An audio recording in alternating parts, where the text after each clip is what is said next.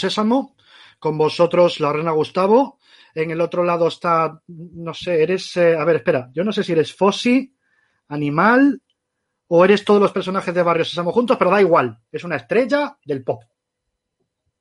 Y aquí al Yo otro lado, que- yo. creo que el mejor para mí es, es, es Oscar, el de la basura. Lo has dicho tú, no yo. Sí, sí, yo, ya te lo digo yo. Era el único con el que me identificaba. Nosotros, eh, como queda claro, mi- nuestro querido y amado público, nos identificamos con Barrio Sésamo. Y si no nos identificamos, por lo menos lo disimulamos muy bien. Oye, que ¿cómo estás? Buenas tardes, Flavia. Muy bien, muy bien. Día libre. O sea, un, Pero eso- día, un día sin dibujar, sin responder mails. Pero eso existe, ¿eh? Bueno, cuando uno hace lo que le sale del coño, pues sí. Ese es un buen motivo, sí, señor. Oye, ¿te has vacunado ya? No, no, yo soy, yo soy de las últimas de la lista. Yo soy la persona más sana del mundo, según Sanidad. Sí, no, a mí tampoco, ¿eh? No queda- a mí- a ver, eh, estaré calvo, pero también estoy en ese grupo. No sé, en el, de, en el de los sanos no creo, que estoy muy para allá, pero en el de los que no le toca todavía sí. Oye, vale, pues imagínate, me cambio el nombre. Me llamo Víctor Frankenstein, encantado de conocerte. Soy tu médico. Lo siento, pero es lo que te ha tocado, ¿vale? Vale. Este, este Rotring de mierda se ha convertido en una jeringuilla. O sea, taca, taca, te acabo de meter dos de Pfizer o Janssen, tú eliges una, al carajo, una, ¿vale? Acabo de. Y, y- y además me pongo chulo y me pongo modo Jim Carrey y ya está, toma por culo. Acabo de curar la pandemia. Vale. ¿Qué es lo que llevas deseando hacer desde marzo del año pasado? En plan de me cago en mi puta calavera. Cuando me liberen se va a enterar el mundo. ¿Qué es eso que harías? Pero ya. Eh, yo creo que coger el coche y irme a, a donde me dé la gana, sin tener en cuenta las... Lo que más me ha jodido, creo, han sido las restricciones eh, territoriales, realmente. O sea, ha sido lo que más me ha jodido. No, no poder hacer esta, este- este- esta limitación física de, de aquí no puedes salir, eso a mí me, me- me- me ha reventado la cabeza. Primero era la casa, luego eh, la ciudad, luego eh, la provincia, luego tal, no sé qué. Pero igual no me voy a ningún lado, pero lo que más espero es que nos dejen movernos como nos dé la gana, sobre todo, ¿sabes? Eh, Pues imagínate, que no, que no podemos porque, porque no se puede, ¿no? O sea, entiendo. pero imagínate yo que soy gallego. Que estoy aquí en, en Moncada, en Barcelona, y es Sí. el de. ¿Qué? ¿Y a Galicia te apetece ir? Digo, a un gallego le vas a hablar de la lluvia. ¿Tú qué crees? Pues claro, pues claro que me apetece, pero sí es lo que dices. Tú ahora estamos con restricciones comarcales, que queda más chulo. se acaba ya, se acaba el lunes.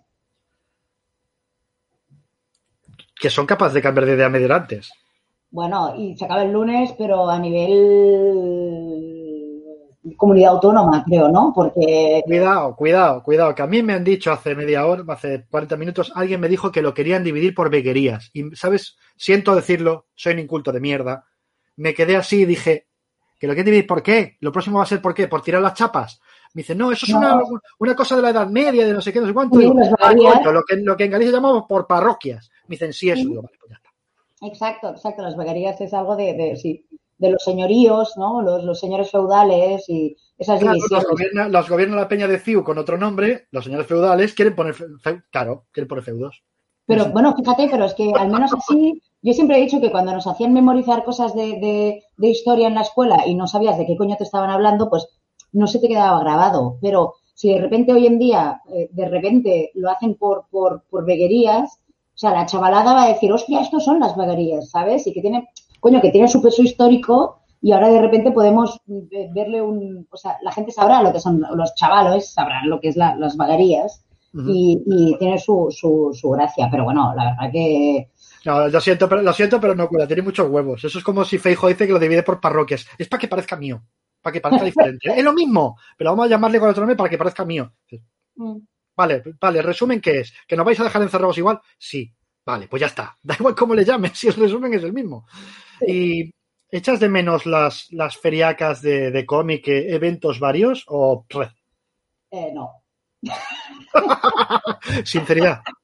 No, la verdad que no, porque, porque eh, pa- para el público es una ocasión fantástica, eso lo reconozco y que seguramente lo echan de menos y lo puedo entender, Pero para las autoras es, eh, o autores es, eh, es correr un poco de aquí para allá, ver qué tengo que hacer, bueno, firmar, tal, eh, mucho rato muerto, mucho así.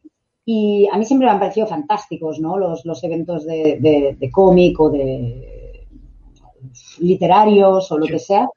Pero yo no, yo siempre digo lo mismo, ¿no? Los que somos dibujantes o dibujantas eh, lo somos porque no nos gusta la gente. Si no, si no seríamos cómicos de estándar. Y si lo hacemos desde casa y en papel es por algo. Entonces, claro, cuando nos llevan y es la, la, la parada de los monstruos, ¿no? Que es como cuando nos sacan a todos para ir a firmar a un lugar y puedes ver a todos tus autores de cómico, de cómic favoritos, ese realmente mm, eh, eso, la parada de los monstruos, o sea, sacarnos de la cueva y, y que nos dé el sol y saludar a la gente y tal. Entonces, no demasiado, eh, no demasiado. Y además, hay quien dice, bueno, pero son los momentos en que os podíais ver todos y todas y tal.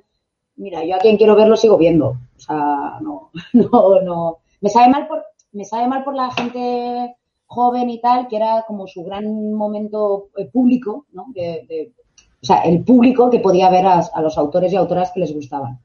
Sí, sí, sí. Al final, al final yo creo que también es una cuestión de lo que has dicho tú. La vida del dibujante ¿se ha cambiado mucho por la pandemia. En parte, en gran parte no, porque esto ya Sí. es lo que hacéis siempre, estar encerrados.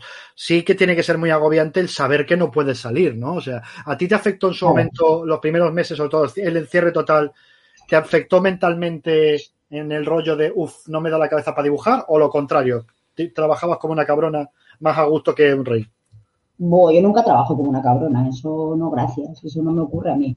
Pero eh, no, la verdad que estuvo bien. O sea, yo vivo con tres amigos, entonces era, joder, era divertido estar juntos en casa y tal. Y, y, bueno, y, y salvando las distancias, realmente somos gente privilegiada. Quiero decir, estábamos en casa, pero tenemos de todo. Tenemos, eh, tenemos internet, tenemos eh, mm, libros, tenemos comida, tenemos el súper al lado, eh, somos sanos, somos jóvenes, vivimos juntos, es decir, fue un poco un chiquipark, ¿no? Estar aquí encerrados mm, cuatro meses o tres meses.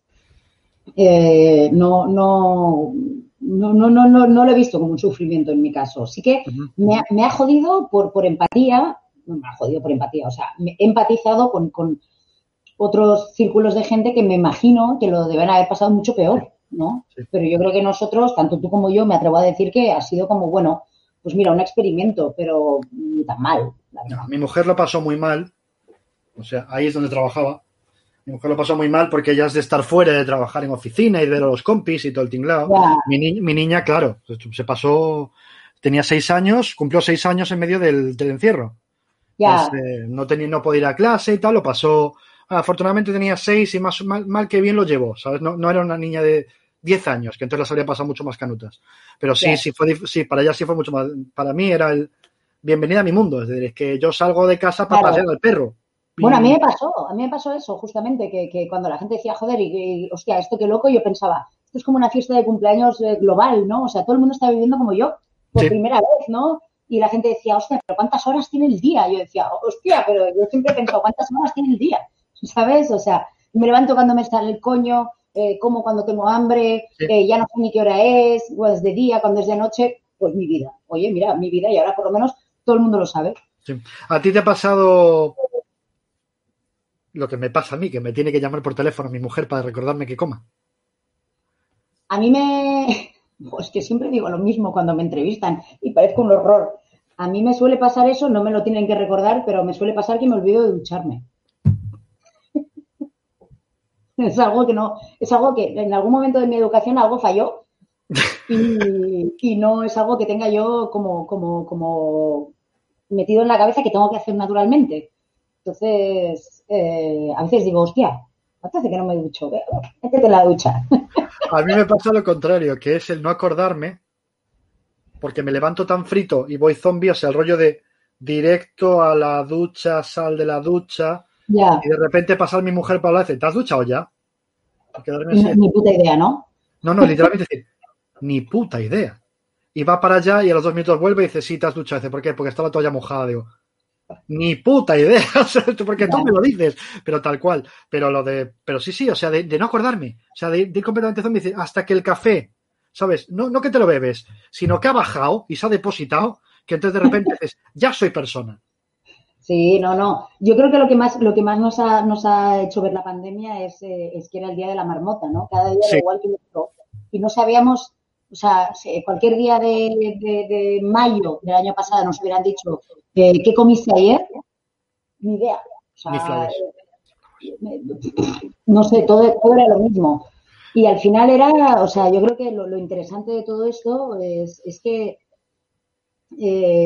fue, fue, fue el gran, la gran comodidad para, para, mucha gente, ¿no? O sea, es que no estamos acostumbrados a un, a un, a un tedio, digamos, a un, uh, y a una incertidumbre, sobre todo, ¿no? Como no saber qué, qué, qué, o sea, nos, nos cagábamos en todo con cada nueva noticia, ¿no? Y cada nuevo avance, pero porque no, no sabíamos bien lo que, lo que estaba ocurriendo. Y, y, no sabemos, de hecho, sigue, sigue, ocurriendo lo mismo, ¿no? Y es, eh, creo que es algo muy interesante, por lo menos a mí me ha dado una cantidad de información para viñetas inhumana porque, porque es, un, es, un experimento humano a gran escala. que No hay público, todos somos actores, todos. Sí.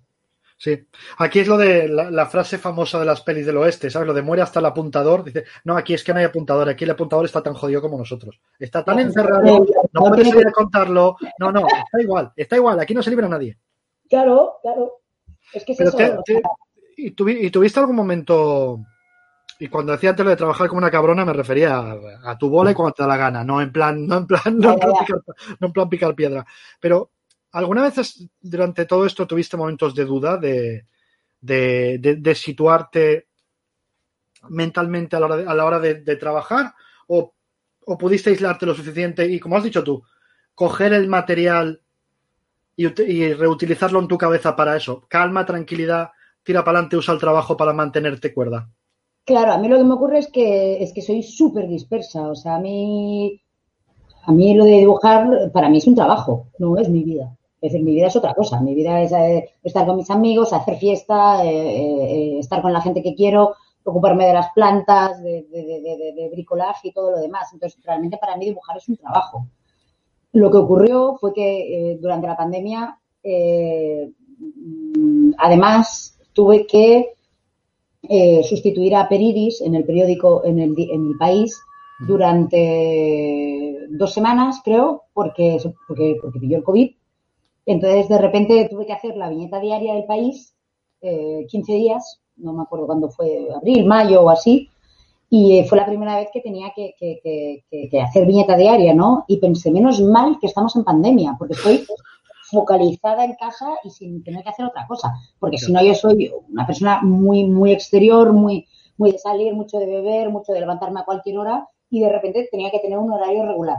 Lo mismo ocurrió en agosto, que, que, el roto pues, se fue de vacaciones un mes y durante el mes de agosto tuve que hacer la viñeta diaria en el país y lo mismo que pensé, menos mal que, que, estamos como estamos, ¿no? Porque si, si me ocurriera, eh, yo qué sé, en 2023, que puede que ocurra, ¿no? Que, de repente yo tengo que hacer la diaria, yo voy a tener que hacer un cambio de vida. Es decir, claro. Eh, no, no, esto... Entonces yo creo que, la pandemia sí que a mí me ayudó a, centrarme un poco, a, mira, pues esta es mi cama, mi cocina y de aquí a aquí, o sea, no, no hay más. Sí, sí, pero o sea, que lo podemos también aplicar como una experiencia que, que además de este nuestro mundo ya estamos acostumbrados, le puedes meter a alguien el dedo en el ojo y además me ayudó a aprender. Jódete. Sí, joder, sí, sí. A ver, no soy la única, yo creo que todo el mundo aprendió, ¿no? Con la pandemia. O sea, eh, eh joder, es que, o sea, a ver, hay mucha gente que solo se la ha pasado puteando. Sí. Bueno, sí, vamos a decirlo, sí, han aprendido a hacer más hijos de puta, pero han aprendido al fin y al cabo, sí. Los pobres de ellos, ¿sabes? O sea, quiero decir, eh, eh, eh de aquí solo se sale mejor, yo creo o, muerto, pero si no, solo se sale mejor. Sí. O sale gilipollas o sale muerto. Mira, tienes ahí saludando a Carolina, Carolina sé que la conoces, Carolina y a Jorge Art, buenas tardes. Carolina estudiaba conmigo en, en la ESO. Cuando teníamos pues 15 años. Yo pensaba que habéis estudiado juntos en la escuela de arte. No, no, ni eso, antes, o sea, la ESO. Antes, antes, antes, en el, eh, sí, de, de, de, de, de, prepúberas. O sea, eso hace, hace 3, 4 años, ¿no? Nada más. Sí. Ojalá. Oye, ¿y cómo te dio ¿Cómo te dio por esto? Por meterte en, este, en, el, en el chiringuito de, de, de, las viñetas. ¿Cómo te dio por ahí? Pues por, mira que tenías opciones en la vida, ¿eh? Y de ya. repente por meterte aquí. Por ah, no, mira, dice, dice Carolina, en la escuela pía, en primaria. En primaria, en primaria. Es verdad, es verdad, igual. Es verdad, es verdad. Yo creo que me metí a, a la viñeta por descarte, ya te lo digo. O sea, por, por um, eh, por haber tocado un poco todos los palos y, y, haber abandonado la idea de saber que yo quería ser creativa, pero que, joder, no había salida. Y entonces cuando ya abandonas un poco todo, pues te das cuenta que hay algo más profundo. Ahora lo puedo ver desde lejos, en su momento no me di cuenta. Pero que al tener yo familia francesa, pues eh, tuvo mucho peso el, la viñeta, eh, eh, joder, la viñeta periodística. Claro y, y, de repente darte cuenta que no puedes evitarlo, o sea, que te sale como un pedo, o sea, tienes, tienes que hacer bromas y tienes que hacerlas dibujadas, ¿no? O sea, aparte, aparte, de ser una persona que yo creo que soy graciosa, vamos, que, que, que, siempre me estoy riendo con mis amigos, pero no era solo decirlas, sino dibujarlas. ¿Mm? Y ahí es donde, después de un año, un tiempo de parón, más de un año, eh, yo creo que recuperé todo lo aprendido en la, en la escuela de arte y así, y, y, de, y, dibujar como dibujo ahora, es decir, un poco como, coño, me importa más el mensaje, pero, pero al final sí que está un poco calculado el dibujo. O sea, está bien hecho a mi manera, pero está bien hecho. Pero a la hora de la verdad, claro, es que cuando entramos en parámetros de está bien de hecho, está mal hecho, es tan subjetivo, todo es funciona o no funciona, ¿no? Y, ya, y ya, ya, funciona. Ah, bueno, en mi caso funciona, coño, yo ya no puedo decir nada, o sea, funciona. es, es, vamos a decirlo desde el otro lado, es evidente que funciona. Eh, oye, y, alguna vez hubo ese, mira, lo que acabas de mencionar, hubo ese planteamiento de cómo quiero dibujar, quiero dibujar de otra manera o lo que sea, o simplemente es así es como sale, así es como me gusta, así es como estoy a gusto. Yo creo que, que eh, yo, yo, yo soy de naturaleza de naturaleza dormilona, de naturaleza, lo que te decía, que lo que más me gusta es el, el, tiempo libre, es decir, ocuparme de otras cosas. Entonces era seguro que no iba a hacer un tipo de dibujo que me tomara muchísimo tiempo hacerlo. ¿no? Uh -huh. Un tipo de dibujo que, que, que, con poco ya transmitiera lo que yo quería decir. Y yo creo que el momento clave fue cuando probé por primera vez la herramienta que uso para dibujar, que es el Pentel Brush. Uh -huh. que, que, me di cuenta que, que eh, no solo era bien negro, negro verdadero sobre, sobre blanco, sino, sino que, que, que traducía mi gesto al, al, dibujo. Es decir, es un, es un pincel de tinta. Entonces, eh, si yo aprieto porque, porque, porque, me enervo, ¿no? Porque, porque estoy más cabreada, el dibujo es más cochino, más, más negro, más, más gordo el trazo. Y si lo tengo más controlado, puedo hacerlo fino y bien. Uh -huh.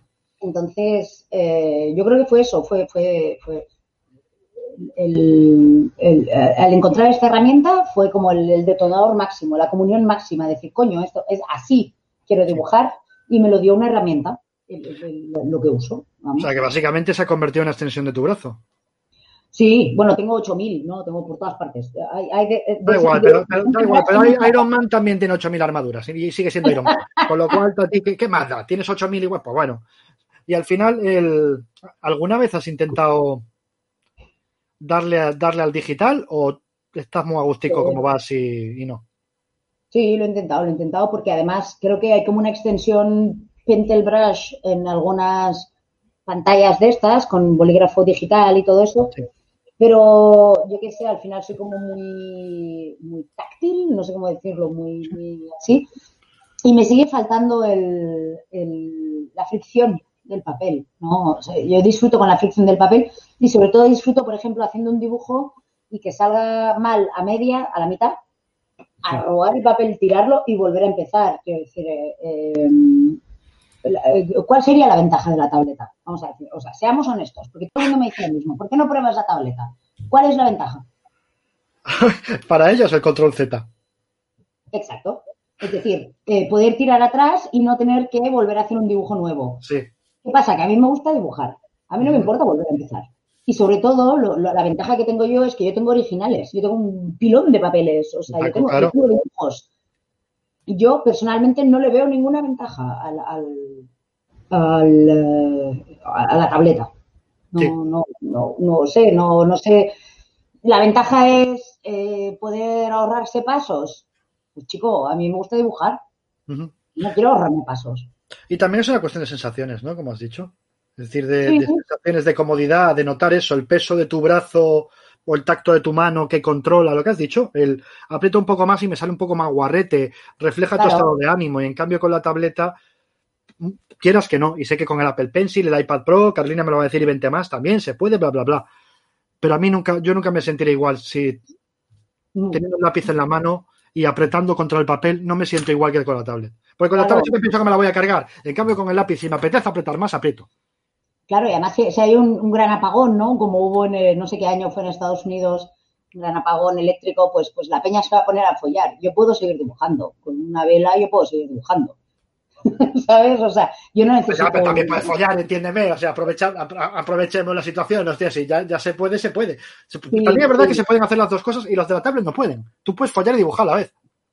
Los de la tablet no, porque como no hay electricidad, Ya, claro, claro. los de la tablet sí porque tiene batería, lo sé, lo sé. dibujar, Pero los de la Wacom no, que eso tiene que estar enchufado. O sea que aquí los del papel y los de la tablet tienen una gran ventaja vital, pueden reproducirse. Los de la, los de la Cintiq estáis jodidos. Lo siento, vais a quedar eunucos. Selección natural, tablet, papel. Selección natural, selección natural. O sea, los que dibujamos en papel nos vamos a reproducir. Exacto, mayor reproducción porque eso sí, claro, imagínate que follas el papel, le cae a alguien encima y no pasa nada. Imagínate que estás follando, estás encima, cae la tablet y matas al de abajo. Se acabó el polvo. Oye, ¿qué tablet tú usas, hijo?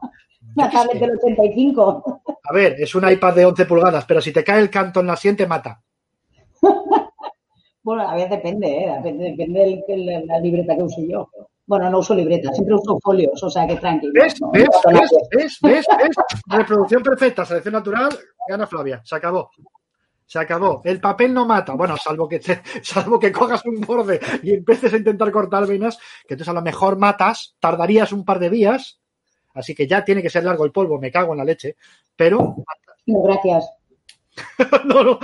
No, gracias. No, Dice no, Carolina, coincido, coincido, la sensación no es la misma, nunca lo será. Pues tú trabajas con un iPad Pro, niña. Mm. Yo solo digo sí, eso. Carolina trabaja con iPad seguro o, con, o con, con pantallas y tal. Y, bueno, y la gente que usa color ya lo entiendo, ¿no? Como que, joder, imagínate que en tintas o haces la línea lápiz, metes el color, la lías parda. Hostia, o sea, yo entiendo que la gente que, que- que tiene más proceso de trabajo use, use digital. Es que en mi caso, eh, no, o sea, no hace falta. No, en el, en color, claro, yo, yo conozco a coloristas o, o pintores. Eh, David sacando su vena Dagmar caída. Ah, Bueno, si estamos hablando de Forjado a Fuego. Si no has visto ese programa, Flavia, deberías. Es el mejor programa de la historia. ¿Vale? Muy loco, muy loco. Es gente forcando espadas y cuchillos. Ah, sí, sí, Sí. pero eso es, eso es tipo, tipo, tipo, tipo, sí, en D-Max o no, como gente que hace En, su... en Mega, está en Mega. Bueno, sí, sí, no sé, no, no tengo tele, pero, pero a veces veo en hoteles o así, veo alguna tele y veo gente como haciendo cosas súper locas Sí. y, y, y mola. Pues Mola. este es de forjar espadas y cuchillos y es la cosa más adicti- adictiva que ha parido madre. O sea, es una locura. De hecho, yo, yo fui el que, lo- el que le dije a Carolina de verlo y, que, y yo creo que voy por el capítulo 40 y ya va por el 60 y pico. O sea, ya me ha superado. Porque se lo pone para currar, claro. Estar Pero currando- no voy yo de, de forjar espadas. ¿Qué? No, no, que digo que, que, yo no creo que me inspire forjando espadas. Nunca se sabe. Imagínate que acabas, imagínate que acabas teniendo la idea de montar una katana. hago una nota mental de, de ver eso. Bueno, no, Porque o casi, no. Nunca veo, casi nunca veo pantallas, entonces me lo anoto. Si alguien me recomienda, lo veo. Oye, y el. Has dicho las herramientas de trabajo, el pentel, el papel, pero para trabajar necesitas silencio absoluto total o depende del momento. Es decir, si estás solo con la idea, ahí sí silencio, pero el momento que ya vas a la parte, entre comillas, ¿ya ¿me entiendes? Mecánica, ahí ya, ya puedes tener música de fondo, un podcast o lo que sea. ¿Cómo, cómo funciona? Pero hablamos, hablamos de, de, de, hacer viñeta en sí, ¿no? O sea, como una viñeta que se me ocurra, por ejemplo, para el periódico. Por ejemplo, sí, sí. La cosa es que, que, que cuando hago una viñeta para el periódico, pues, pues eh, yo qué sé, igual llevo los últimos cinco días teniendo esto de, trasfondo, ¿no? Como dándole vueltas a ver qué, qué se me ocurre. Sí. Y, y, ahí, pues yo estoy haciendo otras cosas. Yo qué sé, estoy viendo a mis amigos, estoy tomando algo, estoy eh, eh, ocupándome de la casa, de lo que sea durmiendo, sobre todo cuando me, me, me, echo a dormir, es como el momento en que más me vienen ideas. Es raro, ¿eh? Bueno, no es raro, yo creo que es un momento de paz. Entonces, eh, en todos esos momentos no lo sé. Pero sí que es verdad que cuando me pongo a dibujarlo, que tampoco tardo tanto, porque un momento, eh, si ya tengo la idea clara, me da un poco igual lo que haya de fondo. Pero generalmente, la verdad que prefiero el silencio. Dice Germán, un folio de canto en el glande también te puede sangrar. Joder, macho. Si ya, llegamos, si, ya llegamos, si ya llegamos a cosas tan específicas, mejor, mejor vamos a cambiar. Vamos a correr. No, si te cortas el glande, allá tú. A mí... Eso, exacto, Germán. Si te cortas el glande, hazlo a ti mismo. Me déjame en paz, que le tengo mucho cariño. Em, oye, ¿y el. ¿Alguna vez te has planteado escribir para otros. Es decir, yo no dibujo, me voy a pasar, qué qué sé, tres meses que te lo hago y ya, te lo curras tú. Totalmente. Sí, sí, sí, eso me lo he planteado bastante. Bastante porque a medida que va pasando el tiempo me doy cuenta que a lo que, ya te digo, a lo que más dedico tiempo es a, a pensar ideas y no tanto a, a dibujar. ¿No? Entonces se me ocurren cosas que las voy descartando mentalmente porque es del rollo, no, no es lo que yo dibujaría, no es lo que yo dibujaría. Pero esas ideas podrían usarse en otro, en otro ámbito, ¿no? Y, y sí, el, el, ser guionista, digámoslo así, ¿no? Ser guionista, eh, sí, obviamente me lo he planteado, sí, sí. Pero el tema es que a día de hoy, por ejemplo, si yo fuera guionista, no sé si lo ideal sería ser guionista en la sombra es Como con, otro nombre, o poner mi nombre como guionista, pero no sé si, si algún dibujante aceptaría eh, ser, dibujante mío. ¿Y por qué no? Bueno, porque a lo mejor mi nombre a estas alturas es, más sonoro que el suyo y, yo puedo entender que no. La mayoría de dibujantes, eh, la mayoría de dibujantes, si, si tienen dos dedos de frente, eh, aceptarían precisamente hacerlo porque tu nombre les ayudaría a vender. ¿Qué coño? Vamos a ser sinceros. pero, hay gente que le importa vender y hay gente que le importa también su, su joder, su, su, ambición, su, lo que les gusta hacer. Y yo, yo puedo entender que alguien no, no quisiera dibujar mis ideas porque es como, joder, y entonces, ¿y, yo dónde estoy, no? Sí. yo, yo, yo, lo entiendo, ¿eh? No sé. Que no te voy a coger Amazon, déjame en paz. Me están llamando abajo y no, es plan ahora levantarme e ir a cogerlo mientras. ¿te puedo pedir un favor? ¿Puedo ir a hacer pis? Vete, vete, así yo cojo de abajo. Venga, tira. Venga. Hasta ahora todo el mundo.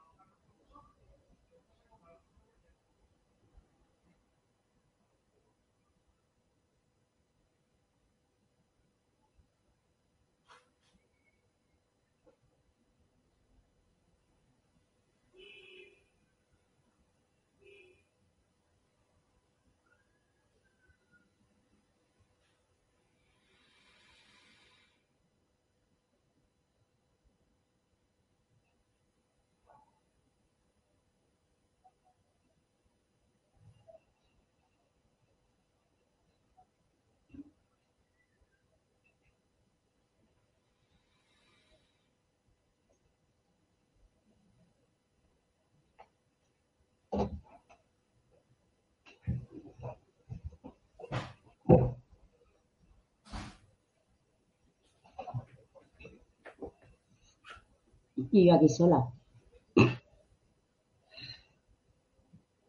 A ver, pegarle un grito.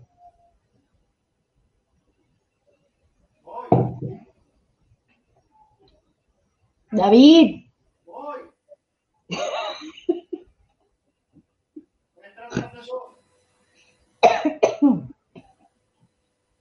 Ah, mira, online puedes ser.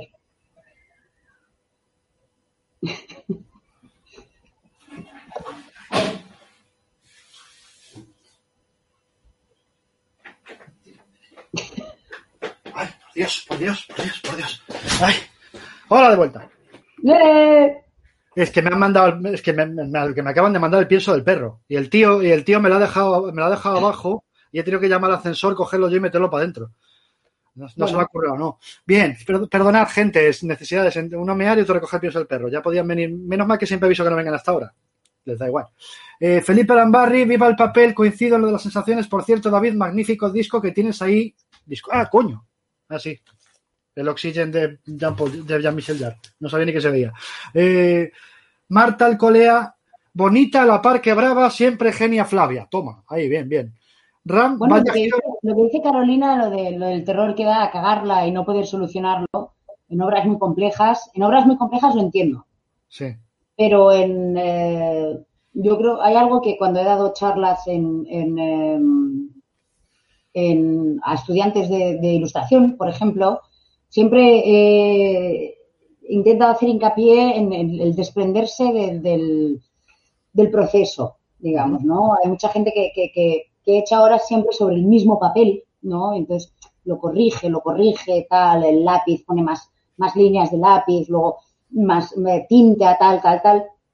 Y eh, yo creo que es importante desprenderse del proceso, es decir, hacer una vez, hazlo otra, ha salido mal, cálcalo, ¿no? O sea, digamos, al final, por ejemplo, Photoshop o, o todas estas eh, plataformas de, de edición de imagen o de dibujo están, están basadas en la realidad.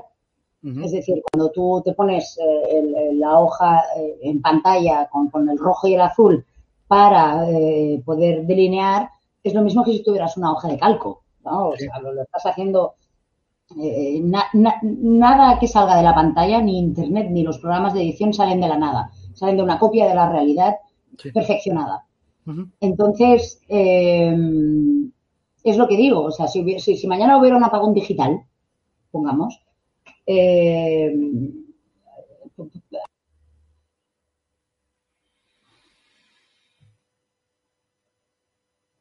Ha dejado de írsete.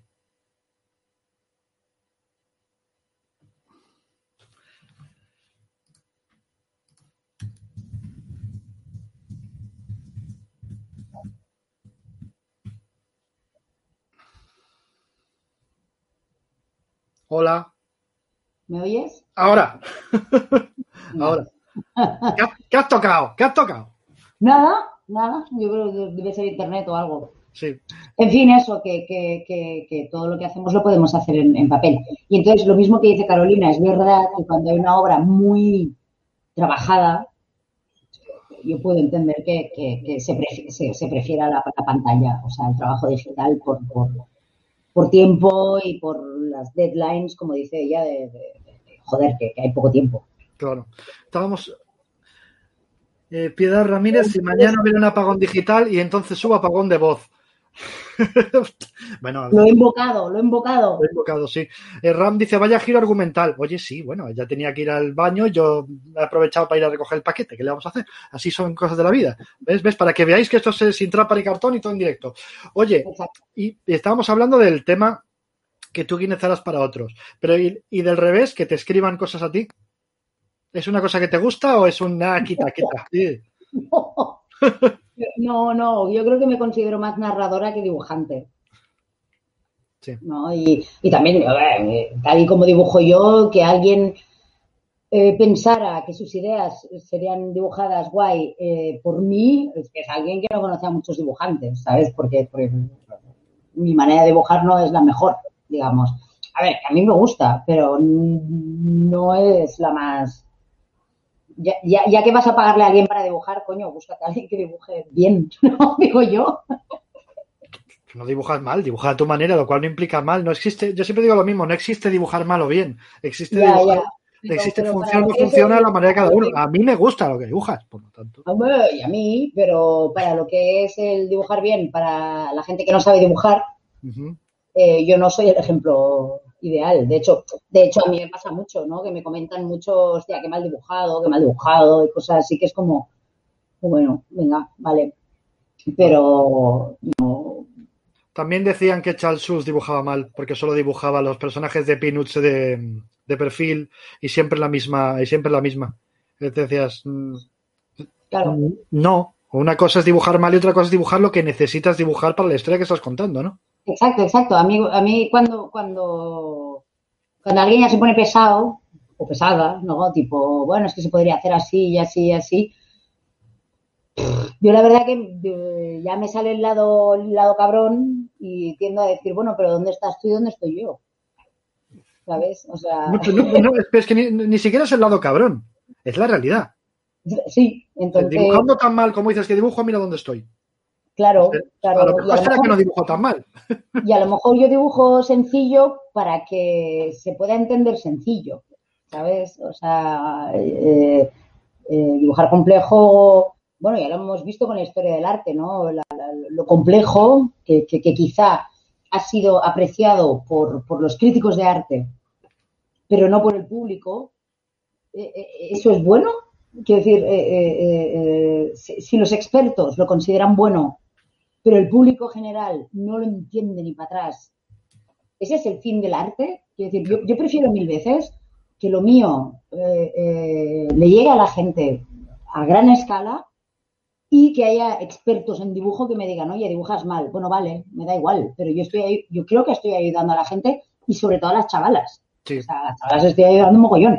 Entonces, pues vale, sí, pues mira, sabes que dibujo mal. Mira, vale, Ya, pero yo en ese sentido, yo en ese sentido prefiero mil veces a Bollero cuando le preguntan por las pelis de Marvel, que él no dice, son una mierda, dice, no son para mí.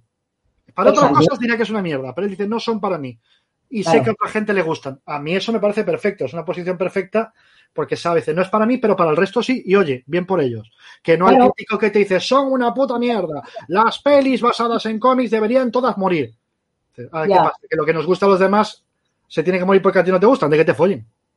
Claro, y además es que cualquier cosa, yo creo que cualquier cosa que haga feliz, otra cosa es que no te guste, pero, pero si al, al- al- común de la gente le hace feliz, ¿por qué crees que tú eres mejor?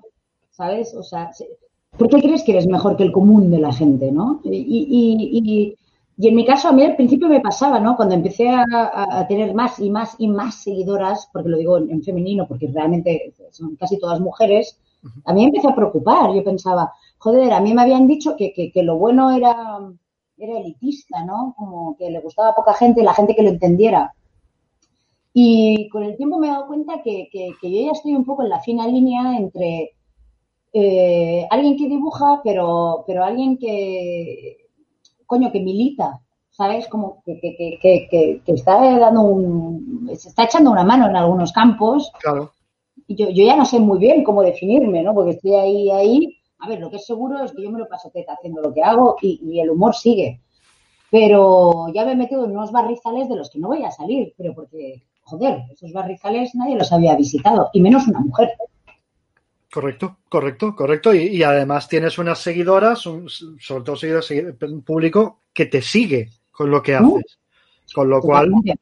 Hay un movimiento. Es decir, Ahora la verdad es, es es como lo de Ratatouille, ¿sabes? Es decir, el crítico, eh, en muchos casos, vamos a decirlo claro, es un frustrado que le gustaría estar donde estás tú. Eh. Entonces, como, como le gustaría estar, pues la única vez que me preguntan, oye, ¿tú has escrito dos cómics en tu vida? ¿Echas de menos escribir más? No. ¿Te consideras escritor? No, porque eso es una falta de respeto para los que lo hacen todos los putos días. Claro, Yo lo hice porque me lo pidieron, pero no es mi trabajo. Mm. Entonces, decir que eres mejor que alguien, dice, demuéstralo. Venga, ven aquí, todos los días. Todos los días, te quiero ver ahí. Y entonces Bueno, me pasa, me pasa cada vez que publico. Quiero decir que toda la gente que me dice así no, así sí, es como, bueno, hazlo, yo qué sé. O sea, Claro. me o no, no soy yo la que da los carnets de Instagram, o sea, tú haz lo que quieras, oye, pero déjame en paz. Exacto. Y una cosa, una cosa que comentabas antes, pero antes de que se me olvide. ¿Tú te ves más como te ves más como ilustradora o como contadora de historias? Hostia, contadora de historias. A ver, que yo sé ilustrar, ¿eh? Que yo sé... Te he dicho que no lo sé, no has dicho nada de eso. que coño, que yo sé usar todas las técnicas y, y- y demás, pero mm, lo que pasa es que creo que no disfruto tanto dibujando como eh, lo- logrando que la idea y el dibujo estén- se- sean conjuntas. Entonces, eh, por eso te decía que también yo creo que lo podría hacer con otra persona, es decir, que otra persona podría dibujar lo que yo digo perfectamente y yo estaría igual de contenta, pero eh, lo opuesto sería raro, porque el proceso de dibujar, por ejemplo, yo soy muy poco paciente, soy, soy muy impulsiva, soy alguien que no puedo estar mm, más de 45 minutos sentada, o sea, soy muy inquieta, pierdo la, el interés por las cosas muy rápido. Entonces, imagínate un dibujo que te toma tres días, ¿no? Algo como, yo qué sé, puntillismo. Ni, de coña podría hacer puntillismo yo. Es, es, yo creo que es aceptando estas cosas, o sea, conociéndose una, que dices, bueno, pues voy a optar por una manera de dibujar que, que, me, que me, conviene, ¿no? Que es, eh, que es, gestual, que es rápida, que es... Pero a la vez, eh, los dibujos que veis no, no son el, el, primero que ha salido. Que algunos sí, y al final son los mejores. Que yo pruebo 20 y me quedo con el primero. Porque el primero cochino más, movido y con la nariz mal es el que expresaba lo que yo quería decir, ¿no? El que sale la postura de la persona como yo quería. Sí. Pero al final uno aprende, yo creo que uno aprende que, que, que aunque ahora parezca que esté dibujando así como me da todo igual, no deja de ser reflejo de siete años de escuela de arte, donde uno no ha parado de dibujar ocho horas al día, eh, figura natural, eh, jarrones, mm, ideas y tal, que, que ahora pagan, o sea, pagan, mm, o sea, mm, demuestran lo que como una puede dibujar como le sale el toto sin, sin, sin tener que excusarse. Sí. Entonces, sí. que eso, eso, por ejemplo, se nota bastante que ahora, que ahora hay un, un poco de boom con, con, con, las páginas de viñeta en, en, redes, ¿no? Que ahora todo Dios hace viñetas, todo Dios tiene un iPad, todo Dios hace viñetas, todo Dios tiene humor. Y es verdad que yo creo que la mayoría de la gente tiene mucho humor. Pero a mí hay momentos que veo según qué viñeta, que creo que la idea es buena de base, pero cuando veo el dibujo digo, mm, mm, sí. ¿sabes? Porque, porque aunque, o sea, la manera de, de poder hacerlo con poco detalle y un poco mal, eh, es, es la, la, suerte de los que sabemos cómo hacerlo bien y hemos decidido hacerlo mal. Claro, claro. No, pero eso es lo que decía Picasso. El Picasso decía, yo me pasé un montón de años aprendiendo a dibujar bien para luego aprender a dibujar mal. Claro.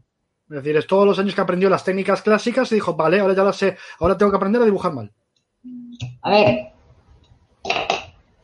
Yo espero que la última cosa con la que se me compare sea Picasso, ya te lo digo. ¿eh? No, he comparado, no era una comparación, era simplemente, joder, a ver, no me canes. Sus dibujos, de línea, sus dibujos de línea única del circo y así, que, que hacía como unos caballos con una amazona encima, o sea, es la cosa más bonita y bella del universo, pero a su vez eh, es una cosa que, que, creo que está muy ligada a mi trabajo, que no es solo lo pictórico, sino que también eh, yo, yo, he terminado siendo alguien que, que la, la, parte humana me importa mucho, ¿no? Sí. No soy de las de cancelar a artistas por, por sus cagadas en vida, pero soy eh, partidaria de que eh, en sus obras se informe de cómo han sido en vida, digamos.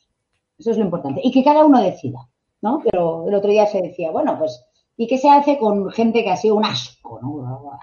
¿Y qué hacemos? ¿Dejamos de ver o tal? Yo siempre he pensado, oye, no, somos, no seamos tan binarios, ¿no? O se cancela o se sigue. No, lo que se puede hacer es mostrar sus obras en, en, en, coño, en museos, pero en la entrada que haya una cartela que explique, oiga, mira, esta persona es alguien que se comportó así o así o así eh, en vida y esta es su obra. Y aquí que cada cual decida. Oye, pero, pero que, que, hagan, que confíen más en el público, quiero decir. Dame la información y yo decido ya lo que hago, ¿no? Eh, eh, a mí lo de, lo de A o B no me gusta nada. No, o sea, no te acuerdo. un rango de opciones, ¿no? Y, y, confía en el público, confía en la inteligencia del público. Eso es lo más importante, ¿no? Siempre se lo digo a los autores americanos o los editores, lo de never talk down to your reader, que es el nunca mires, nunca mires a tu lector por encima del hombro. Porque el lector claro. siempre va a saber más que tú, o sea, confía en su inteligencia. Y eso pasó cuando estrenaron la, la serie esta de Genius, la de, la de Einstein, ¿vale? Que hizo también luego banderas, precisamente la de Picasso. Yo la de, la, la de, Picasso no la he visto, lo reconozco, pero la de Einstein sí. Empezaba con Einstein chuscándose, o sea, follándose a la asistente o lo que fuera, siendo infiel a su mujer.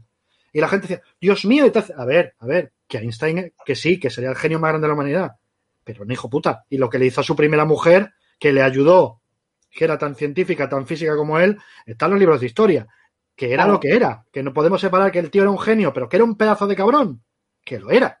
Que, no, que una cosa no quita la otra. No, coño, y ahora, y ahora lo decimos aquí como si no nos escu- estuviera escuchando nadie. ¿Y quién no lo es? O sea, a día de hoy, todos, yo, yo lo que, lo que más pienso últimamente es todos los, los grandes maestros de cualquier disciplina que haya a día de hoy y que siguen vivos, yo te digo la verdad, si yo fuera uno de ellos, yo no estaría esperando a ver si con suerte las personas a quien he hecho daño dicen algo. O sea, yo, yo siempre pienso, o sea, colegas, estáis viendo lo que está pasando. Coged y decid en una rueda de prensa, yo sé que lo he hecho mal, yo sé que lo he hecho mal por los tiempos que corrían, por cómo me han educado y tal. Y sé que lo he hecho mal y no quiero esperar a que alguien venga y me denuncie, sino que la he cagado, la he cagado y soy el primero que da. Pero me da la impresión que toda esta gente, y hablamos de, pues lo que estamos hablando, eh, pintores, humoristas, actores, todo Sí, tal. directores, tal, sí, sí. Eh, deben estar todos en su casa así, esperando, como colgados como murciélagos del rollo. A ver cuándo viene la primera y dice algo. Colega, dilo tú, di que te sabe mal. No sé, ¿eh? yo, yo por decir. Sí, sí. No, no, no, no, lo dices muy bien. A mí, me, gente de Hollywood me, me- me ha dicho alguna vez lo del. Están con el síndrome de, de que va a pasar. De aquí, cuando acabe la pandemia, va- vas a ver un montón de libros. Digo, que un montón de libros. Dice, un montón de gente que sabe que su mierda va a salir, que le va a escribir el libro antes, o va a tener un negro que se lo escriba, Sí. para decir, mis mierdas van a salir. Por lo tanto, lo pongo yo antes de que salgan, porque así quedo como el bueno que ha reconocido de, ay, yo fui malo, o yo fui mala. El 90% Bueno, pero de no casos- un libro y te corres tampoco, ¿sabes? O sea, sencillamente coger y decir en un tuit o en una rueda de prensa del rollo, mira, yo lo sé, yo he hecho mal las cosas con las chicas porque no sabía cómo se hacía y soy un cacas y me va a caer encima y asumo mis responsabilidades. Joder, colegas, ¿qué estáis esperando? O sea, no te lo digo a ti, ¿eh? Pero, o sea, la peña conocida es como, ¿qué estás esperando? ¿Sabes? No sé, yo es eso lo que... están, lo esperando, me- están esperando que los cadáveres no salgan, pero no se dan cuenta de que en esta época van a salir todos. Están saliendo. Y muchos cadáveres que todavía no han salido. Y no somos cadáveres, coño, que somos mujeres vivas. Por eso, no, no, lo, refiero a las frases famosas, los cadáveres en el armario, ¿vale? Sí, Que van sí, a sí. salir, que van a salir. Y muchos, y muchos de ellos se saben aunque no hayan salido todavía. Y es exactamente lo que tú dices, es decir, ¿a qué esperáis? O sea, mm, no, no penséis que va a desaparecer. En estos momentos, cada vez va a ir a más. Claro, y, queda, queda como, hostia, eh, que, que- que no te sorprenda y que luego no digas no voy a testificar. No, coño, dilo tú, dilo tú y, y- va igual, igual de mal, pero por lo menos sabremos que es alguien que, que reconoce lo que ocurre. Sí. Se sabe, se sabe mucho, sobre todo este año me ha hecho mucha gracia, te digo, y me llegaba de allí gente que trabaja en Los Ángeles, decir, fíjate quién ha desaparecido durante este año. Y cuan- de la gente que menos se habla este año, esos son los que esos son los que están acojonados, están escondidos, porque saben que en el momento que salgan a promocionar lo que sea, sale. Claro. Pero es que yo también creo que, que- que- a ver, el, el- el tema del, del feminismo o de la sororidad eh, ya venía creciendo. Sí. Pero en la pandemia creo que aún se ha unido más. Quiero decir que, que- que por lo menos estos momentos de soledad que hemos tenido que tener todas nos ha hecho reflexionar, igual que a vosotros, Ujú. al tiempo de tenerlo sola, de decir, hostias, eh, eh, y a mí lo que me ha pasado alguna vez y tal y tal y tal, y nosotras, a diferencia de vosotros, que es lo curioso, nosotras cada vez nos unimos más. Y- y- pero, pero a ver, porque nosotras tenemos un motivo común. No, o sea, tenemos un motivo común. Con perdón, tenemos un enemigo común. Y no es el hombre, es el patriarcado. Sí, sí, por supuesto, por supuesto, por supuesto. Sí, sí, que eso es una cosa que hay mucha gente no A diferencia. mí me dicen mucho, ay, pero ¿cómo odias a los hombres? Perdona, a mí los hombres me encantan. No me, no me- no me jodas. O sea, a mí los hombres me flipan. Lo que me jode es el- el- el- la, la sociedad del patriarcado y del, de, de la dominación masculina absurda, que, que- que- que en la dominación masculina hay hombres, hay mujeres, hay lo que sea, Sí, ¿no? por supuesto, por la supuesto. cultura de la dominación. Eh, y entonces, eh, este tiempo de como de letargo, ¿no? Que ha habido como un año ahí, uh, uh, uh, uh, nosotros nos hemos unido, nos hemos intercomunicado por dentro un mogollón, Claro. hemos aprendido, hemos crecido, y me da la sensación de que, de que ellos o vosotros eh, mm, mm, solo lo habéis visto como un ataque personal, ¿no? Y yo me meto para adentro y a ver qué he hecho yo. Joder, eh, eh, la verdad que no me preocupa cómo lo hayáis vivido vosotros. Lo siento, No, ¿eh? es que no, te, es, que no te, es que no te tiene que preocupar, es que ese es el tema. Claro, o sea, todo, te- eso, eso es una. Eh. Eso es como, el- pero es, es muy cachondo. El otro día le eché una bronca a mi mujer porque de repente para una cosa de la casa ya estaba limpiando no sé qué y me dijo, sin darse cuenta, me ayudas en no sé qué. Y mi frase fue de vuelta, ¿cómo me ayudas? Dice. ¿Cómo, cómo dice? ¿No te has dado cuenta del lenguaje que has usado? Yo no te tengo que ayudar. O sea, estás haciendo una cosa tú, no es que ayudarte, es que a mí también me corresponde limpiar la casa.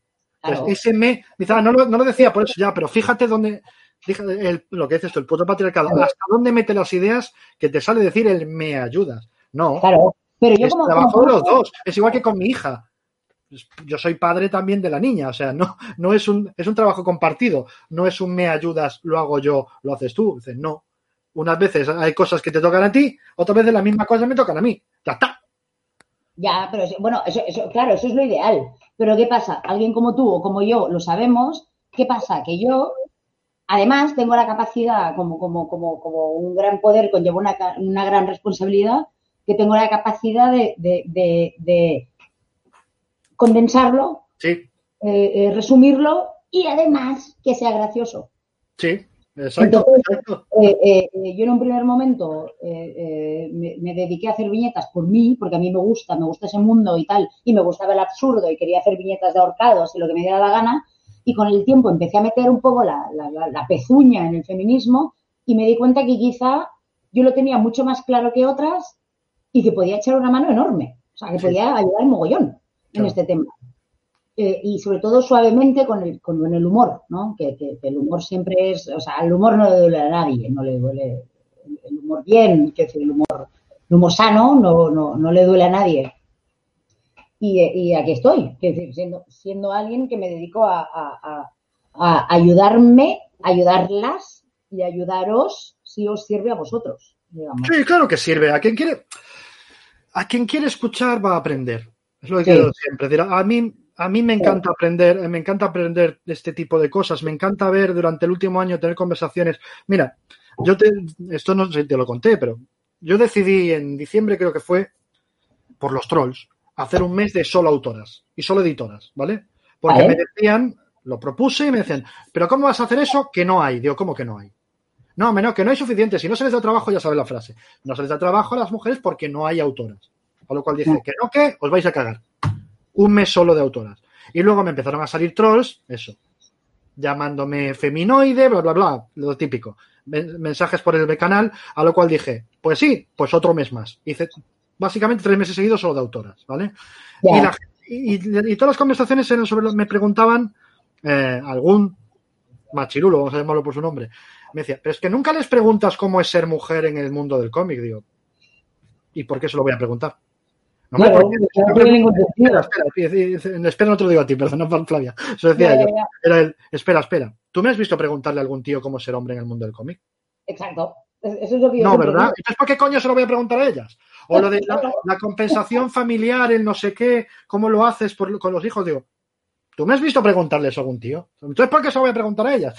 ¿Por qué no me preguntan a mí cómo es llevar mi vida con, con una hija de seis años? Y poder trabajar.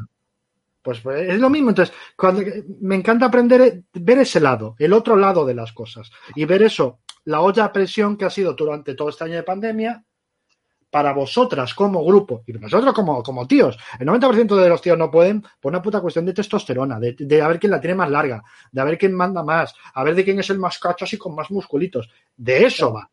Entonces, cuando una mujer dice es que las mujeres son muy gregarias, mi frase es, no, ¿qué coño gregarias? Lo que son es gente más normal que puede hablar entre ellas sin matarse y ver quién la tiene más larga. Exacto. No es lo mismo, ¿eh? Podemos agruparnos, nosotras nos podemos agrupar y trabajar perfectamente entre nosotras sin, sin o sea, yo siempre he dicho que, que, que, que lo bueno de nosotras es que no, cuando nos juntamos no competimos, colaboramos. Sí, O sea, claro. yo, yo siendo una mujer Aries, que, que encima, según las, las, las descripciones, sería como eh, una mujer con mucho poder de liderazgo, con mucha potencia, con eh, mucho, muy, muy dominante y tal, pues te digo una cosa, ¿eso es verdad? pero además eso no impide que yo pueda trabajar con gente. Entonces, yo he tenido proyectos donde todas éramos mujeres y todas éramos de esta misma calaña, que en una visión masculina es dominante y hemos podido trabajar fantásticamente, porque nosotras no, concebimos la competencia, concebimos la, colaboración. Es decir, si yo me encuentro con una mujer muy fuerte, no voy a pensar que es una enemiga, voy a pensar, hostia, hagámoslo juntas, ¿no? O sea, hagamos algo juntas. Entonces, este, este punto eh, competitivo eh, eh, alguna vez ha ocurrido entre, entre nosotras que haya ocurrido, no por mi lado, pero me he encontrado con mujeres que sí han sido competitivas conmigo y lo único que he pensado es, ay, mi vida, cuando te quites el patriarcado de encima, la de cosas que vamos a hacer, ¿no? Porque, porque no es culpa tuya, quiero decir, es, es, eh, así, te, así te han enseñado. Pero, pero es curioso esto, que, que, que mm, no, no, mm, lo más curioso, yo creo, sobre todo es em, que todo lo que hagamos nosotras juntas, cuando nos juntamos y todo lo que generemos y todo lo que creemos, em, lo que más le cuesta entender a los hombres es que no tiene nada que ver con ellos. ¿Sabes? Que estamos haciendo algo nosotras. Y ahí, y ahí, quiero decir, si algo peor que que alguien se enfrente a ti es que alguien pase de ti, ¿no? Y entonces lo que más está jodiendo, yo creo, en, este tema del feminismo, y por lo menos por mi lado con el feminismo, o sea, dentro de la creatividad, ¿no? El feminismo, eh, juntarnos las autoras de lo que sea por el hecho de ser mujeres, yo creo que no está jodiendo tanto que no tenemos nada que ver con los hombres, sino que no les estamos teniendo en cuenta, que no, que no tienen nada que ver en nuestra ecuación. Exacto. Esto es, el ego, el ego, el ego herido por el. Claro, no, hay mejor refrán que no hay. O sea, no tienes nada que ver. Exacto, no, hay, es el refrán de no hay mayor desprecio que no hacer aprecio. Y eso a, algunos, a muchos, ¿qué coño? A algunos, a muchos les jode mucho porque es parte, eh, es el resumen del, ¿sabes? El, el del test, es el de, para, ellos es, si no pasas el Beg del test no eres una auténtica mujer. ¿Cómo no? Espera, del revés. Tiene que ser, el Beg del test es no tenemos por qué ser parte de la ecuación, me cago en la puta. No, no tenemos por qué serlo. Yo no tengo por qué ser parte de la ecuación de la, de la vida de mi mujer cuando yo no estoy con ella. Entiéndeme, yo no le voy a preguntar dónde está, qué hace, con quién habla, qué hace en oficina o el tema o lo que habla con sus amigas. Si me lo cuenta, me lo cuenta porque a ella le sale del coño. Pero si no me lo cuenta, ¿por qué coño me lo tiene que contar? Así de claro. No, no, y, que te lo cuente o no, pero es que además em, eh, no tiene ningún misterio. Es decir, no hacemos eh, brujería con hierbas y. No, es que, además.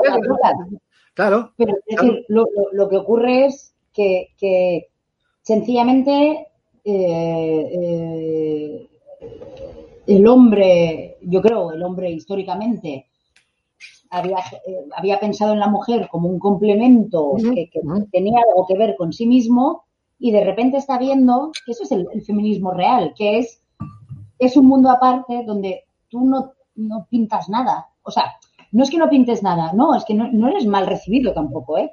Pero no eres el centro de atención. Digamos, nosotras podemos hacer cosas sin vosotros. Y eso es algo que hay tanta gente que todavía le cuesta entender.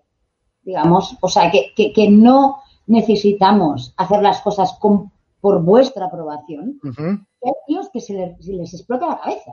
O sea, tipo, a mí, por ejemplo, cuando he hecho viñetas eh, sobre relaciones de pareja con donde aparecían mujeres empoderadas del rollo hasta aquí por esto, un comentario común que tenía de hombres era ¿cómo se nota que nunca has estado enamorada? Y era como, o sea, eh, por el hecho de decir que yo he podido entender cómo se, cómo se quiere de verdad, me estás diciendo que por, por no aprobar la pareja eh, tradicional y territorial y posesiva y tal, me estás diciendo que yo, ¿cómo se nota que nunca he estado enamorada de verdad? Si eso es estar enamorada de verdad, menos mal que nunca lo he estado. Exacto, exacto, vaya mierda. Entonces, pero si eso es estar enamorada de verdad, yo no, yo no lo quiero para ti, no lo quiero para, para nadie, para nadie. Es decir, pero me dicen eso y claro, eh, eh, yo puedo estar tan empoderada como quieras, pero de repente que tú estés en la soledad de tu casa y alguien, y leas un mensaje que alguien te dice, ¿cómo se nota que nunca has estado enamorada de verdad? Pues, oye, eh, yo no sé las demás, porque no quiero eh, eh, expandir cómo se sienten las mujeres, pero yo me, me, cogen a veces ataques de pena de decir, ¿será verdad? Igual nunca me he enamorado de verdad. Y es el rollo, joder, claro que me he enamorado. Para mí enamorarme es dar, dar, dar, dar, o sea, coño, ser feliz con ello y, y respetar a la otra persona. ¿sabes? O sea, lo que me pasa es que nunca he tenido una pareja como se supone que los anales de la historia de este país desde hace 30 años dicen que tiene que ser. Eso seguro que no lo he hecho, porque no me interesa. O sea, eso no. no, Pero de ahí vamos a lo que la, la, palabra perfecta que has dicho es lo define, que es la territorialidad. Es el, es el tienes que ser parte de mi parámetro de cómo funciona la vida. Sí. Y es el, no, pero es que tu parámetro a lo mejor, a lo mejor se ha quedado 50 años atrás. Yo solo te digo eso. Y a mí me han llamado de todo por decir esto, ¿eh? O sea, pero, pero de todo. 50, 50 o 500, ¿eh? Oh, 500. Sí, sí, te lo acepto. 500, vamos. Y si llegamos a la prehistoria también. Pero ya me entiendes, o sea, nos, se, se han quedado ahí. Sí. Y muchas veces esta conversación la he tenido también con mujeres por lo que tú, precisamente tú has dicho, por el, el aceptación patriarcal, el, la aceptación de el papel, el rol es este. Claro. Y echarme broncas por simplemente decir, pero tú te has dado cuenta de lo que dices, que tu vida debe de depender de, de lo que hace y dice otro. Claro. ¿Tú crees que eso Pero es sano? Sí que es verdad que yo, yo últimamente lo vengo diciendo a mucha gente y es que dentro de este territorio donde estamos intentando educarnos nosotras, eh, yo puedo entender que, que, las mujeres, o sea, sea mejor que nosotras mismas seamos quienes les digamos cómo, hostia, ¿no te estás dando cuenta de cómo te estás comportando? Sí. Y no un hombre. Sí. Yo ahí puedo entender que alguna mujer te haya dicho a ti, ¿tú quién coño eres para decirme esto? Y es verdad, y es verdad. Quiero decir, eh, yo, yo, soy la primera que me, me revienta y, y, bueno, ya vengo diciéndolo algunas veces en redes, eh, todos esos hombres que o bien sacan artículos o tiras o libros o lo que sea sobre feminismo, que es tipo... Mmm, Sí, sí, pero yo no, meto, yo no, me meto en esos jardines, cuidado, cuidado. Claro. No, no, yo, yo, te hablo de momentos de relación, de amigas, de relación con una pareja tóxica, cual, territorial, ta, ta, ta, ta, ta, y ella de reflejarme, o sea, ser un espejo de cómo piensa él y decirme, no, pero yo le entiendo porque no sé, y entonces decirle, ¿te das cuenta de lo que estás diciendo? Estás diciendo claro. que tu vida depende de lo que te diga él. Claro. Y luego apartarme, o sea, simplemente decirle, piensa lo que acabas de decir, pero llegar sí. al punto de mansplain o decirle a una mujer cómo tiene que pensar, ni de coña. Ah, bueno, normal. Bastante, no, no. Por eso digo, o sea, bastante tengo con, bastante tengo con no saber cómo va mi vida como para decirle a alguien cómo, cómo vivir la suya, ¿sabes? O sea, no jodamos. No, no, no, pero, pero, no, pero pasa, pero, pero da mucha, da mucha pena ver que una generación posterior, y eso te lo digo como ejemplo, a mi hija hace dos semanas, un compi del cole le dijo que ella no podía jugar al fútbol. Ah, bueno. ¿Por qué? Pues porque ese niño está educado para pensar así. Y Paloma habló con ella y luego ya hablé con ella. Simplemente le dije, ¿tú qué crees? Yo no le dije cómo tenía que pensar, le dije, ¿tú qué crees? Porque además lo hago mucho con ella para que piense por sí misma. Coño, voy a andarle diciendo yo cómo tiene que pensar. O sea, yo prefiero que el moldeado salga de ella misma, ¿vale? ¿Tú qué crees? Claro. Y ella me dice, hombre, papi, es que yo creo que no es verdad. Yo, claro que no es verdad. Es decir, ¿qué claro. diferencia hay para que tú puedas hacerlo y él no? Es que me dijo que los chicos, dice, ¿y tú eres mejor que él? Sí. Entonces, pues ya está, ¿no? Claro. Y se acabó la conversación. Se quedó, ella, ya se quedó tranquila porque ella misma sacó la conclusión de que podía hacerlo y ya está.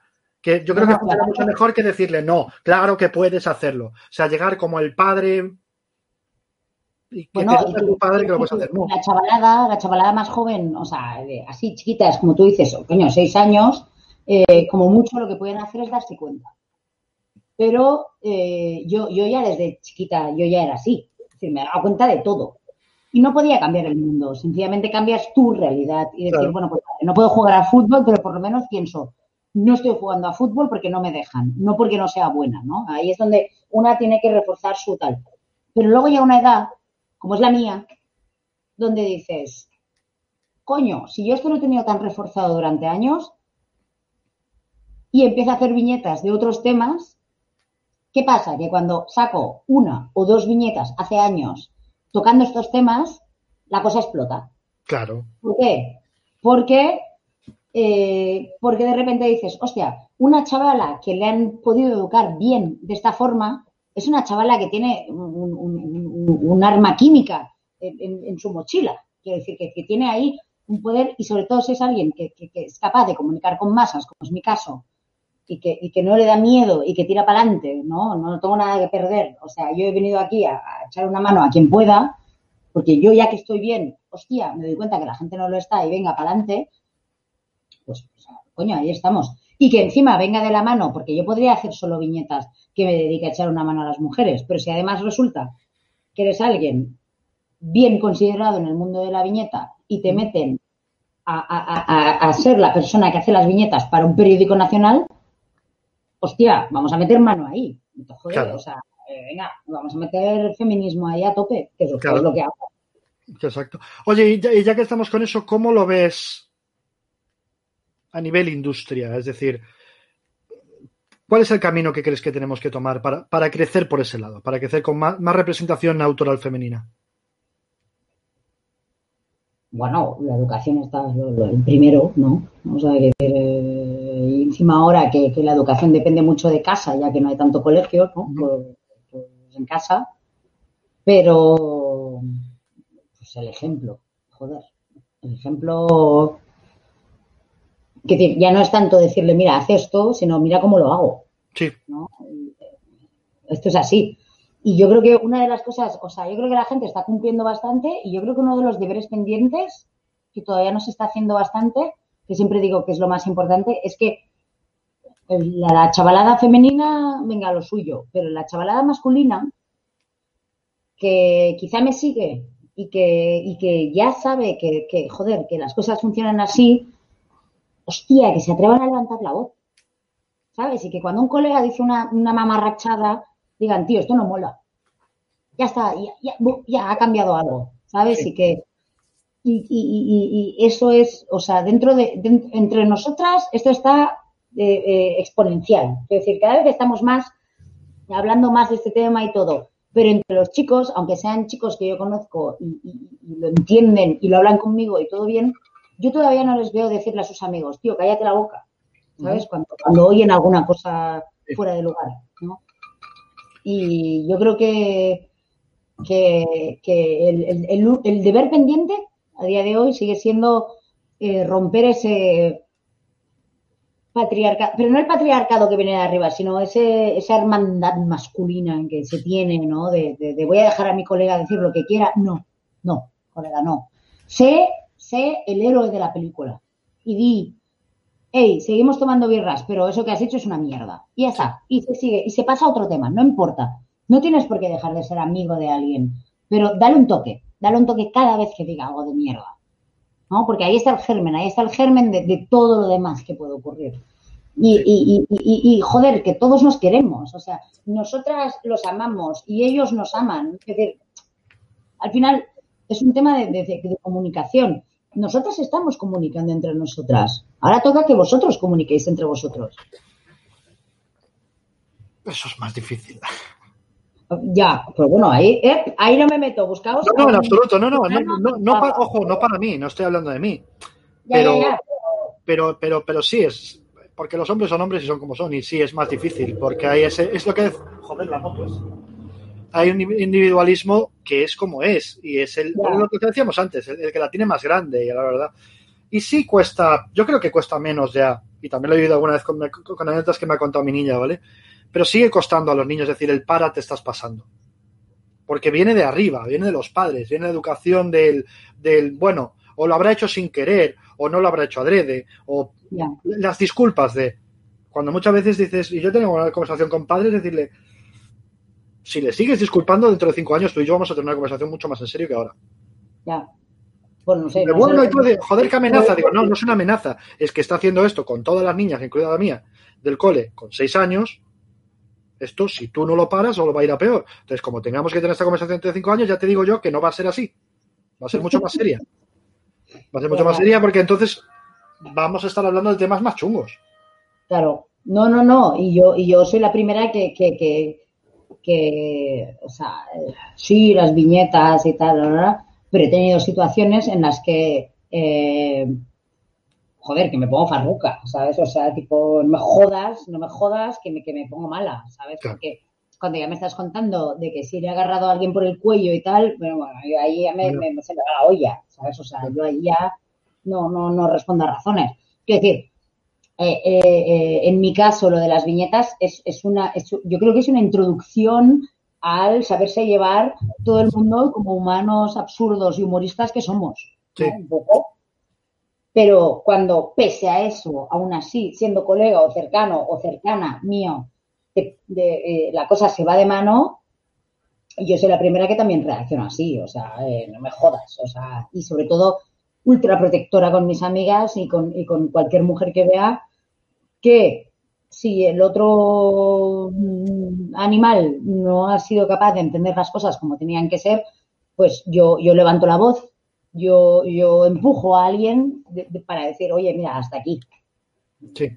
Lo importante creo que es una cosa que tenemos que transmitir todos, tanto hombres como mujeres, sobre todo los hombres, porque somos una panda de gilipollas, es el, No, es el, eh, pero sí. es el levanta la voz, levanta la voz, no te calles, sé un aliado, sé... Si ves algo, di algo. Como, como dicen, en- Claro. como pone el metro de Nueva York, si ves algo, di algo. Sí, en cuanto a, a bombas y tal, pero yo creo que aquí también deberíamos aplicarlo. Si ves algo, di algo. O Sí. si oyes algo, di algo. ¿Sabes? O sea, eh, no, no mires para otro lado. La, la cuestión es no mires para otro lado, eh, apoya. Eh, dice aquí Arturo M. Claro, hablar con, con- claro con los colegas que luego no se dice nada y se mantiene la toxicidad ma- masculina. Bueno, o peor, Mm. o se dice algo, pero se dice algo para empeorarlo, claro. que también. Somos Exacto, exacto, el, exacto, el coro, el, coro, el coro de los machirulos, exacto, sí señora. Sí, sí, sí, sí. Somos sensibles, vemos pelis y lloramos, tomamos el té, tenemos bajones hormonales al mes y entre hombres no lo platicamos entre nosotros. No, porque no es machirulo. Hombre. ¿qué vas a No, ya, pero es decir, eh, Artur lo pone en evidencia, pero, Claro. pero, pero es real. Quiero decir, eh, no hay cosa más, más guay. Yo, por ejemplo, hace dos semanas estaba fatal, fatal. Yo- Me, me agarró una bajona que flipas y una colega me dijo, vente a casa y, y- y las tres P's, eh, pipas, pizza y peli. Y me fui a su casa y tal, y estuvimos charlando y tal. Al final la peli fue eh, esto de, de esto, ¿no? Claro. porque estuvimos hablando mogollón y todo. Y por otro lado, también te digo que yo vivo con dos hombres, con dos chicos, y, y les he oído hablar, tanto entre ellos como conmigo o con mi compañera de piso, más de lo que el común de la gente cree. Es decir, eh, eh, se preocupan más de lo que parece. El tema es, eh, por ejemplo, hay muchos hombres que, que a mí me han dicho, joder, pero obviamente que a mí me parece que las mujeres sois capaces de todo y tal, o, lo que sea. Y yo les digo, bueno, pues entonces eres feminista, dilo. Mm, ¿No? Y es como, hostia, ¿cómo te cuesta, no? Ponerle palabras a esto. Tío, eres feminista, ¿por qué no lo dices? ¿Sabes? Eh, eh, lo son, lo saben, quieren serlo, sobre todo. Hay muchos hombres ahora mismo que quieren, que quieren ser así, pero no son capaces de ponerlo en palabras. O sea, que les cuesta horrores decir, soy feminista. Coño, ya está, ¡uh! lo he dicho, no me, no me han salido trompetas verdes de la cabeza. Quiero decir, Y aunque si, y si salieran qué? o sea, que Bueno, son, mira, oye, trompetas, pues mira, son pues, trompetas verdes, mira, con la calva que tengo, mira qué mono que estaría yo. No, Pero me refiero a eso, quiero decir que, que lo que lo que lo que más está costando es el reconocimiento y, sobre todo la si, si tanto se supone que los hombres son los bravucones, los que se echan para adelante, los valientes, ¿por qué no cogen y dicen, tío, soy feminista y, y- y- y- y mira, y por aquí paso? Y sobre todo, pues dudo de mi postura, porque lo, lo principal de ser feminista es dudar de la postura Sí. de uno, ¿no? Y decir, pues yo estoy aprendiendo cada día, y yo soy la primera, o sea, soy feminista, pero cada día dudo, no sé cómo avanza la cosa, no lo sé, estoy aprendiendo cada día Sí. es, la rigidez de las posturas es algo patriarcal. Entonces, olvidemos Ah, eso. sí, sí lo es. lo es. olvidemos eso. Entonces, eh, ser feminista lo bueno que tienes que ser maleable. Eh, eh, o sea, tú, tú te adaptas a la situación. Joder, es que el feminismo solo es joder, solo es cómodo. Joder. Yo, yo te lo digo, mira, para que quede claro, lo he dicho varias veces aquí, pero lo voy a repetir. Yo soy rojo feminista y me encanta aprender. Eh, aprender es lo mejor que puedes hacer. Lo mejor. Y lo otro es la lo que has dicho del patriarcado, sí, el, el- no- cómo nos han enseñado a cuadradito, y no te salgas del cuadradito. A mí es que No. me pre- prefiero los círculos que los, Los cuadrados. círculos y, y- y las esferas. El feminismo son esferas, es, es la tridimensionalidad, es, es varias cosas a la vez, es poder manejar varias cosas. No es esto, luego esto, luego esto, es, coño, todo convive, todo convive a la vez. Es, eso es el feminismo. ¿Ves? Acabo de aprender. Eso es, eso es más, No, Claro, porque yo he, dicho es yo he dicho círculo, yo he dicho círculo y tú me has corregido con lo de la esfera y la tridimensional. ¿Ves? Acabo de aprender. Así se aprende, gente. Cuando dices que no sabes algo, no cuesta nada decir que no sabes, que no sabes algo. Me cago en la puta. Que esa es otra. ya, Conseguir que un hombre te diga que no sabe algo. Eso es hostia, sí, ¿eh? Eso es otra. La respuesta no sé, a secas, ¿cómo le cuesta a la gente decirla, eh? Yo, yo la digo a veces, o me dicen, oye, ¿qué opinas de tal? No sé. Yo aprendí a decir no sé y fue el mejor momento de mi vida. Sí, Claro, pero es, no sé, no sé. pero es que lo divertido es no saber porque es como aprendes. Claro, claro. Yo qué sé, es que, bueno, yo qué sé, ves, lo acabo de decir otra vez. Es que a mí lo que me pasa es eso, que yo me divierto mucho aprendiendo. Y me divierto mucho diciendo no sé y que alguien me diga. Nosotros por la noche, cada noche aprovecho cuando saco al perro y montamos en el Clubhouse, montamos una charleta de un montón de temas. Y cada día es en plan cultura pop. Un día es cine, un día es televisión. Y siempre tengo a gente que sabe más que yo. ¿Y Mm. para qué? Coño, para aprender para aprender, pues eh, me hablan de música de cine y no sé qué. Y yo, sí, me encanta la música de cine, pero no sé ni un 1%. Pues que venga alguien y me explique.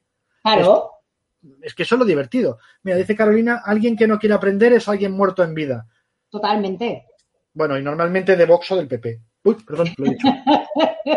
No, no, si no lo quieres decir tú, lo digo yo. No, no, si lo quiero, claro que lo quiero decir. he, hecho el que, he hecho se me ha escapado. Bueno, si tenemos que hablar de Vox, nos vamos a llevar. Bueno, sí, No, pero, pero quiero decir que, por ejemplo, los, los, eh, eh, los, los la, la- la- la derecha en general, y tampoco defiendo la izquierda porque tampoco está muy bien ahora la izquierda, pero la derecha lo que lo- una cosa que- que- que- que la une es eh, el, el respeto por la jerarquía y la, y la verticalidad y la rigidez, ¿no? sí. O de Eh, CIU, sí, Carolina, claro, de CIU, pero CIU también es derecha. Con lo cual, derechas. Entonces, eh, eh, disfrútalo, disfruta tu, tu jerarquía y tu verticalidad y todo lo que quieras, tu, tu, tu modelo militar, ¿no? De, de, de, de- de una cosa, luego la otra, luego la otra. Eh, yo ya lo digo, eh, eh, a mí las cosas, uno, bidimensionales y segundo, verticales, no me interesan. Yo, yo creo que soy capaz de pensar en muchos planos a la vez. Claro.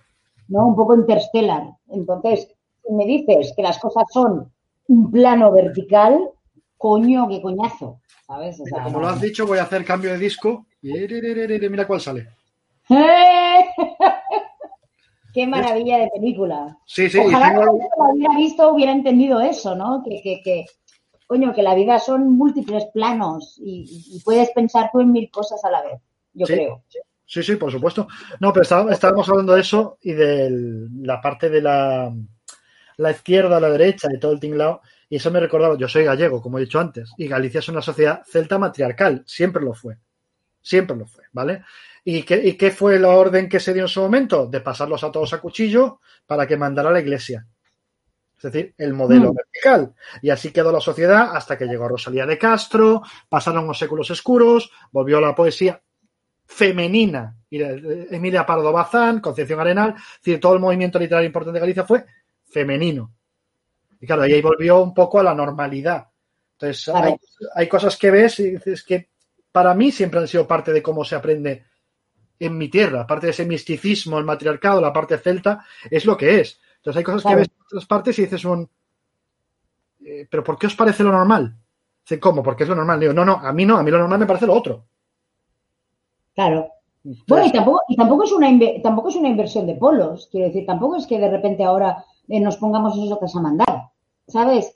Lo que, o sea, por ejemplo, que tampoco, a ver, que tampoco estaría mal, ¿eh? Para que no a engañar. Porque ya hemos tenido 2.000 o 3.000 años de mandos o de tíos, coño, pues estaría para variar. Ya, pero, pero, pero, por ejemplo, yo hecho, y mejor que yo no mande, ¿eh?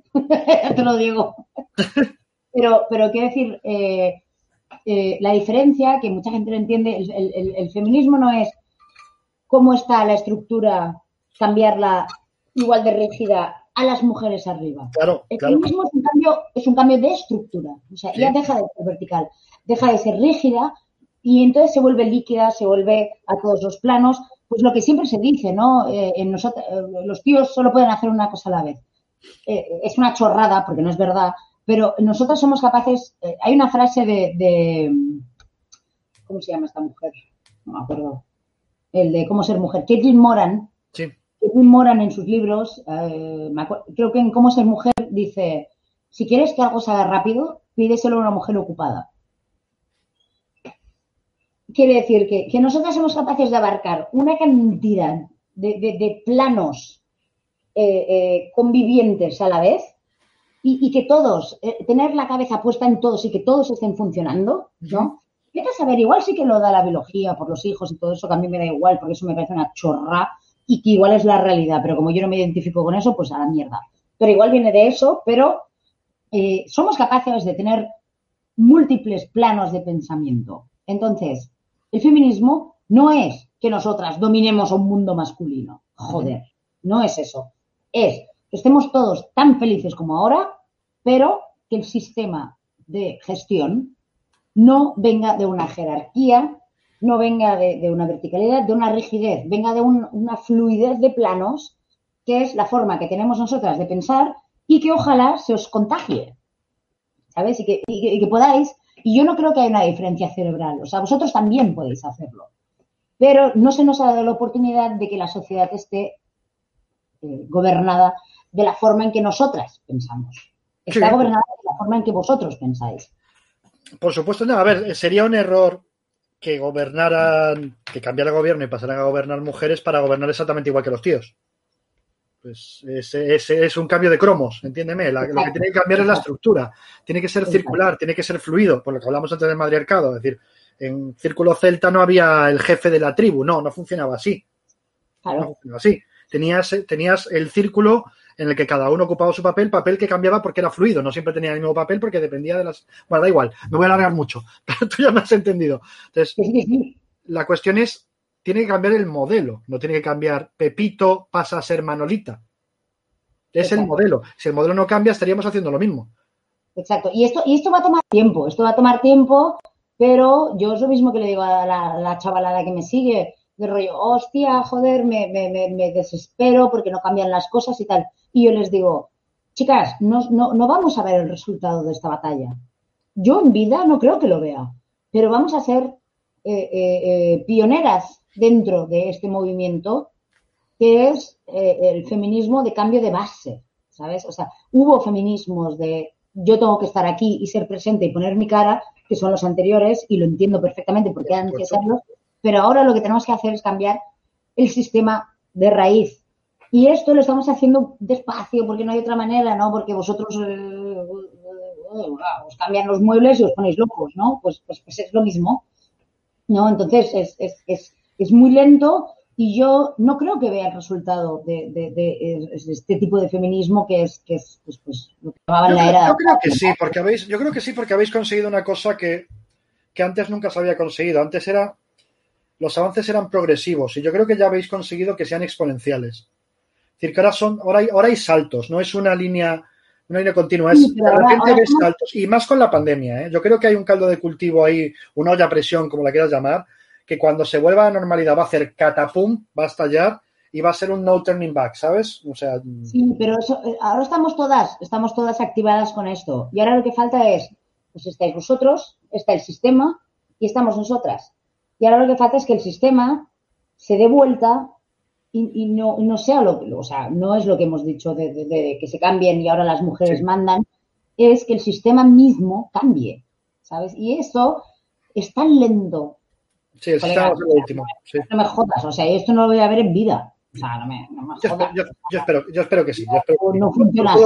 Porque sí, o por lo menos que lo vea mi hija, que, tiene siete años bien cumplidos. Pues igual sí, ella igual sí, pero me refiero a que un sistema asambleario de escuchar a la otra gente porque te interesa lo que tienen que decir, esto yo no creo que lo vea en vida, ¿sabes? Yo, espero que sí, pero, pero yo creo que tienes toda la razón, que lo último que va a ser va, a cambiar va a ser el sistema. Antes van a cambiar los tíos que el sistema. Entonces, eh... Bueno, pero luego el sistema. Y yo feliz de, haber dejado una tierra como la he dejado. bueno, no, no la he dejado aún, ¿eh? Pero... No, no jodas. Pero me muero, chao, todo el mundo. y por muchos años. Oye, Em, ¿dónde te ves como autora dentro de cinco años? No, eh, no sé, no, no me apetece pensarlo. Eh, ver, contéstame alguna pregunta. Me voy. Hala, adiós. no me, no, no sé, no me veo tanto como, como autora. eh. Creo que yo lo he pensado bastante y, y cada vez me doy más cuenta que me gustaría ser eh, agente.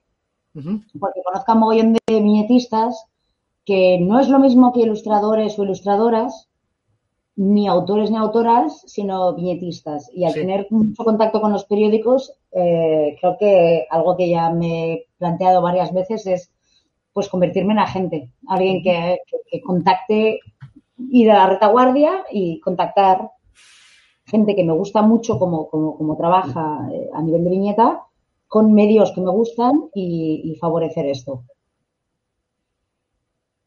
Ser agente. Sí, es, es lo que hago yo, en realidad, en mi día a día, con lo cual sé, sé- sé de lo que hablas.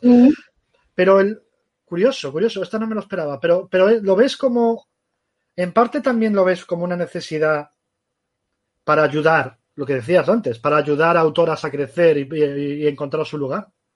Autoras y autores. Yo porque eh, antes, antes que, que eh, a nivel profesional, antes que mujer, me veo como viñetista. Creo que la viñeta está poco representada. Sí, Digamos, aquí, aquí en España los periódicos tienen eh, una o dos viñetas en todo el periódico, pese a ser algo que todo lector o lectora mira. sí. sí. Eh, en Argentina, en Buenos Aires, los periódicos tienen 12, 15 viñetas a lo largo del periódico porque han entendido que, que- que es algo que a la gente le gusta. ¿no? La gente mira los titulares. Hostia, si pillas un periódico en un bar, miras los titulares, eh, el horóscopo, quizás, si te da por ahí, la viñeta, la viñeta la mira todo el mundo sí. eh, tal, y solo hay una. ¿Pero ¿Dónde estamos? Es decir, eh, ¿por, por, por qué? Bueno, yo eso es algo que tengo dicho. O sea, los periódicos de aquí, con toda la crisis que están teniendo de lectores y lectoras y tal, o sea, el, el, el, el- web, el cajoncito de las viñetas, Sonido. Se ha ido el sonido de repente. Hola, di algo. yo sigo aquí. ¿me Ahora te oigo, ahora te oigo, ahora te oigo. Sí, sí, se, te- se- se te va así durante dos segundos, no sé por qué. Pues eso, que, que, que todo el mundo, o sea, los, los, los clics, eh, aparte de los grandes titulares de periódico, los siguientes son, son de viñeta. ¿Por qué no hay más viñetas? ¿Por qué no sacamos algunos columnistas que Que, ni si- que, que vamos a hablar claro, columnistas, y tú lo sabes mejor que yo, que no lo escriben ellos, solo ponen el nombre. o lo escriben, pero joder? O de aquella manera, sí, sí, de aquella manera. sí. Pero sí, yo, yo qué sé, si yo, si yo fuera directora de un periódico hoy en día, o sea, habría muchísima más viñeta. A nadie le molesta la viñeta, a nadie. El otro día estaba hablando con, precisamente lo que te decía Clubhouse, estábamos hablando, tenemos el día de cómic, este, tocó hablar, elegimos hablar de tiras de prensa, ¿vale? Y empezamos a comparar precisamente por países. Y empezamos a comparar eso, en Estados Unidos, cómo estaba establecida la viñeta y la tira de prensa, que todos los periódicos tienen un huevo de ellas. De hecho, una o dos páginas en todos los periódicos todos los días. Y es un modelo que aquí, yo se lo recordaba a Carlos, yo me acuerdo de pequeño en La Voz de Galicia, que lo que me enseñaba siempre mi padre era, había una página completa que eran viñetas y tiras. Y luego desapareció. Sí. ¿Por qué desapareció? Cuando en otros países sigue. Pues es una gran pérdida, porque la viñeta aporta mucho más. La tira de prensa, una tira de prensa que puede ser tan Dewsbury, que es muy de tocar eh, tema político, como algo tipo Calvin y Hobbes, o como, yo qué sé, Vicky el Vikingo, por decirte algo. Puedes pasar desde la infantil a la más adulta. Y lo que has dicho tú, todo el mundo recuerdo que la página de, de pasatiempos y Pero la página de... ¿Perdona? Sí, sí, sí. Que, digo que todo el mundo la mira. Sí, O sea, por ejemplo, en La Vanguardia, que es aquí en Barcelona, sí, en La claro. Vanguardia, la tira que tienen en la parte de eh, pasatiempos y Sí, sí, claro, demás, claro. es de Calvin y Hobbes. O sea, es, es, es- ¿por qué no cogéis a alguien actual? ¿Sabes? O sea, con la cantidad de gente que hay que a día de hoy hace cosas, ¿por qué se sigue tirando de, de, de por qué se sigue pensando que la viñeta o la tira es algo tan arcaico, ¿no? Claro. Es Por que eso yo, creo que eso es parte del problema, trabajar- lo que has dicho. Creo que es parte del problema, que lo ven como algo tan arcaico que dicen, ¿para qué renovarlo?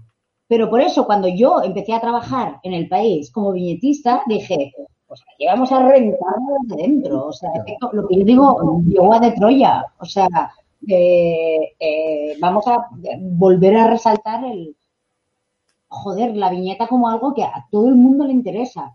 Por eso te digo que ahora estoy recopilando datos, pero puede que en unos años, en lugar de dibujar yo, lo que me dedique es a meter presión a los periódicos para que recuperen una página entera de viñeta. Y te aseguro que todo Cristo la leerá. O sea, No, no, tienes absolutamente toda la razón, porque eso, insisto, es lo, lo que leía siempre mi padre, lo que leía siempre la gente que yo conocía, la página de pasatiempos y tiras y viñetas no se la saltaba nadie. Y lo bueno que tenían era, sí, que tenían un Calvin y Hobbes. En aquel momento a lo mejor no era Calvin, era sé, Snoopy, lo que O sea, fuera. aquí- también hay que venir Hobbes y la gente se la lee, le Claro. gusta. Y, y el tema que era, te ponían Calvin y Hobbes, pero al lado te ponían una nueva, siempre. Porque era el, el ancla para que siguieras mirando la página, era la tira clásica, pero luego te ponían nueva. Claro, si tú pones solo Calvin y Hobbes y no pones nada nuevo, ¿qué coño estamos aportando? Claro. No, no, no, y que hay un mogollón de gente nueva que lo está haciendo súper bien. Y ya no solo tira, o sea, viñeta, que la viñeta es difícil, joder. Es decir, que, que, que, que es eh, concentrar en un momento pues lo que se está hablando y todo. Y, y, y- eso es, coño, es a lo que me dedico, que por eso yo, cuando empecé a trabajar en el país, lo que más me sorprendió, que siempre me dicen, hostia, pero la primera mujer, ¿qué tal? O sea, yo nunca pensé que fuera por mujer, era lo que más me sorprendió era por joven. Ujú, Pensé, hostia, soy la, la- la más joven que entra aquí. Claro. No, no, ni, siquiera se me pasó por la cabeza ser mujer. Pensé, hostia, qué joven que soy. Sí, pero una cosa que se pierde, que me parece una pena, es, es precisamente eso, el, la viñeta que ilustra un artículo. Ah, ¿Vale? Eso es otra cosa. Es pero, otra cosa. pero, pero que eso también se está perdiendo. Y yo creo que debería estar también, que debería ser una parte, tener los tres tipos, ¿sabes lo que hemos hablado? La viñeta que ilustra, la viñeta automovilística y la tira. Eso para mí era fundamental de la prensa, era lo que la hacía prensa. No evidentemente, las noticias. Pero si tú quitas todo eso, quitas la ilustración, quitas la viñeta, quitas el humor, quitas la tira, y es que las noticias ya las puedo ver en la tele, por decirte algo así, ¿me entiendes? O sea, hay una ¿No? aportación especial que no me das, que la prensa ya no me da. Claro. No, no, no, sí. Y tampoco sé, no, tampoco sé qué espacios se podrían quitar en prensa para que hubiera más viñeta. Eso también es verdad, ¿eh? porque personalmente creo que, que la, la fotografía de prensa, joder, también es lo que más mira la gente. Quiero Sí. decir, eh, eh, eh, la Las peña, fotos del- la broma de las fotos del marca. Que cuando hablabas de Mariano Rajoy, que se leía el marca, digo, no, se miraba las fotos.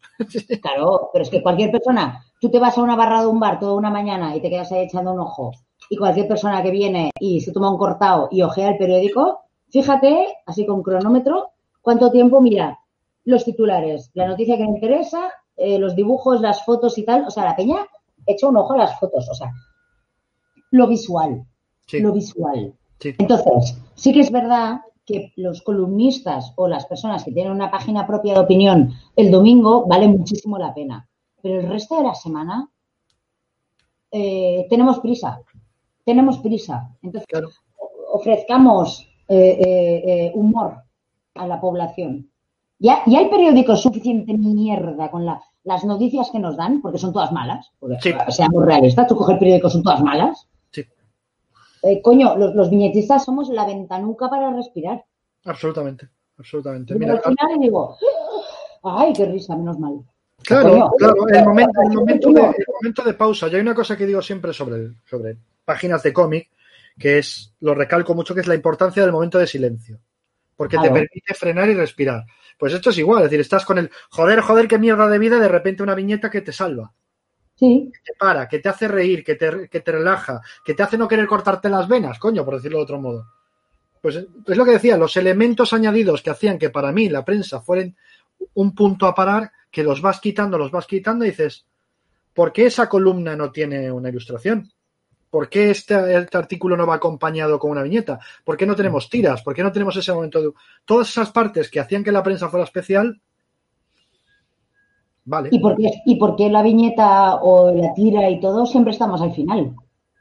Ah, mira, sí señora. Remate. Es, es- es- espera, ya que te has hundido al pozo, te rescato. Somos el salvavidas. El humor es el salvavidas del, de- del final de la revista. Siempre estamos al final. Sí. Es por algo. Entonces, claro, es- esa es la parte que, que yo también lo tengo en mente y por eso te digo que en adelante me gustaría hacer un poco de presión en periódicos, tipo, y vamos a venir a cambiar las cosas. Bien, pues mira, te aplaudo por adelantado. Sí, señora. señora. Eh, Artur M. En México había un autor, Eduardo del Río Rius, que publicaba libros muy educativos, entre ellos de igualdad de género. El estilo de caricatura o estilo mono, le llaman por aquí, Sí, me parece que es de los más efectivos para comunicar. Sí, es que es eso, o sea, los dibujos. Y es muy loco porque eh, cuando le pides a alguien que dibuje, que no suele dibujar, lo primero que le pasa es que se ríe. O sea, nadie te dice, nadie te enfada, nadie te dice, no, no voy a dibujar, no. La gente dice, ay, no, no, no, ay, no dibujo, no dibujo. Eh, eh, El, el- el dibujo ya es algo que le hace reír a la gente, de pensar, Sí. ay, no, pero yo no dibujo. ¿Pero por qué te ríes? Es algo bueno. Te recuerda la infancia, te sientes en otro momento y tal. Es decir, todo el mundo sabe dibujar.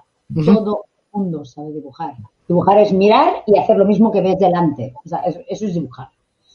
Y eh, eh, creo que, que- que se conecta más rápido dibujando que con cualquier otro medio.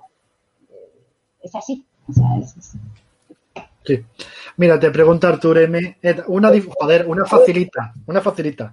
Flavia, un consejo para sintetizar temas complejos y volverlos en una tira sencilla de comunicar. Toma. Artur, sabemos dónde vives. Eh, mi, mi día a día, eh, no, no. Si lo supiera, eh, se arreglaría mi vida. No lo sé. Viene así, viene como un pedo, o sea, no lo sé. No lo sé. Pero al final, también la cuestión en estos casos, y se lo pregunté a Max también cuando estuvo por aquí, es, ¿lo piensas siquiera o simplemente sale? A no veces- sé más, pero no sé más, pero yo solo me dedico a esto. Entonces, claro, yo estoy dedicándole mucho tiempo al día a destilar, destilar, destilar, destilar, destilar y quitarle capas a una idea hasta quedarme con la, la cebolleta interna Claro. y decir, coño, aquí está, aquí está lo, lo interesante de esto. Eh, no sé. eh, no, te- no tengo, no tengo una respuesta concreta. Yo creo que mm, es, un- es, una, es una ecuación, ¿no? Es una combinación de simplicidad, eh, eh, poco miedo a la respuesta, al, a, a lo que te, a lo que te puedan decir, es decir, confianza en uno mismo, ¿no? De decir, bueno, pues oye, mira, me tiro para adelante y esto es lo que pienso. Y mucha empatía también, ¿no? Porque si, si dibujáramos para nosotros, eh, no publicaríamos. Claro. Cu- Cuando publicas es porque, porque, porque has tenido en cuenta a la gente. Claro. Yo por lo menos. ¿no? Toda esa gente que dice, no, no, yo lo hago para mí. Bueno, hijo de puta, pues entonces no lo estás publicando, ¿vale? O sea, no me jodas. O sea, no- para ti no lo haces. Porque si lo hicieras para ti, están en casa tus dibujos. Sí. O sea, todos lo hacemos para los demás. Lo hacemos para el público, lo hacemos por, por nuestro oficio y lo hacemos para que la gente lo entienda. Si yo fuera una persona súper enroscada, que, que se me ocurren ideas rarísimas, pues, pues, pues esto no iría a ningún lado. O sea, trato de adaptarme a la gente y que, que- que- todos estemos de acuerdo, todas. Eh, no sé, yo creo que. Pues yo creo que la- la- la- un consejo para sintetizar de lo complejo a lo sencillo es tener mucho tiempo, como tengo yo. Y eso no es un consejo, es, es una putada. No, y, ta- y también eh, supongo que es una cuestión de, de años de experiencia, ¿no? Que el, el destilado, no voy a decir que salga más fácil, pero sale porque también tienes una experiencia que te- de cómo destilarlo, ¿no? Ya, ya vas sabiendo el proceso. O te conoces a ti Claro. misma como para destilarlo mejor. Sí, sí. Y sobre todo es destilar, pero nunca quitarle esa capa de humor. Esa capa de humor se queda. Entonces destilas lo demás, destilas, destilas, destilas, pero el humor debe quedar. Y aunque el humor sea negro y doloroso, se va a quedar. Claro. Y la empatía, lo que has dicho, me, me ha encantado la palabra, porque al final, si quieres, tienes que conectar con tu lector. ¿No Tienes que, tienes que, tiene que ser una conversación, ¿no? Por decirlo de alguna manera. Entonces, esa, esa empatía es absolutamente necesaria. Bueno, y toda esa gente que dice, no, no, yo lo hago para mí y no veo a nadie y tal, no sé qué, eh, pues entonces, ¿por qué publicas?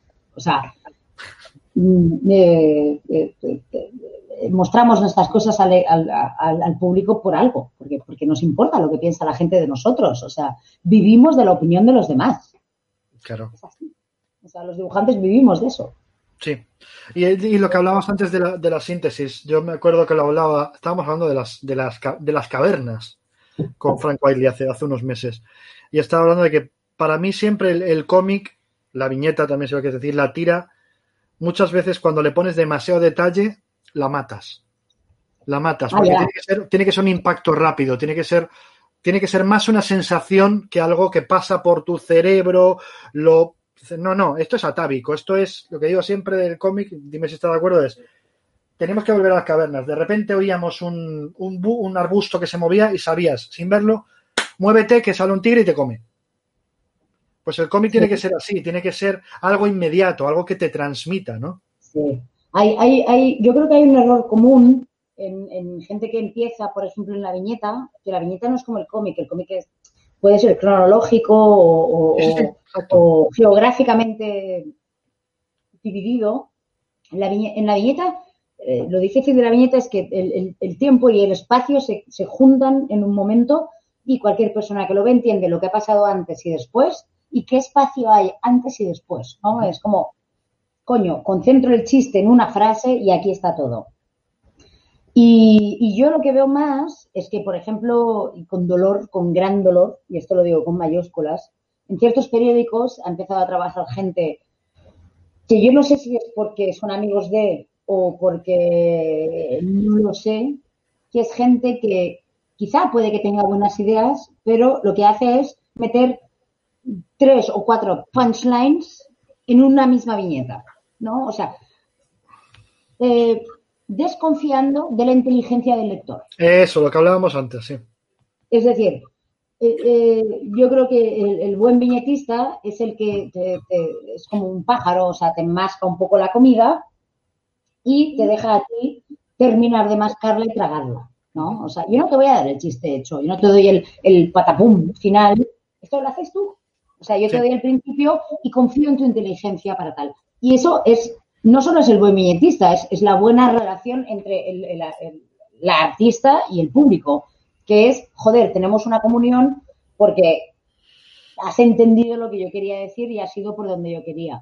Claro. A día de hoy yo estoy viendo a demasiada gente que está dándolo mascadísimo, regurgitado, eh, con, con- con tres vueltas de tuerca. O sea, si tengo que hablarte de la España fascista, te pongo la bandera, el pajarraco, a Franco, eh, eh, el rey, no sé qué. O sea, 20 símbolos que vienen a decir lo mismo y es como, sé más sutil, colega, sé más sutil porque, porque, porque, porque estás, estás llamando idiota al público. Sí.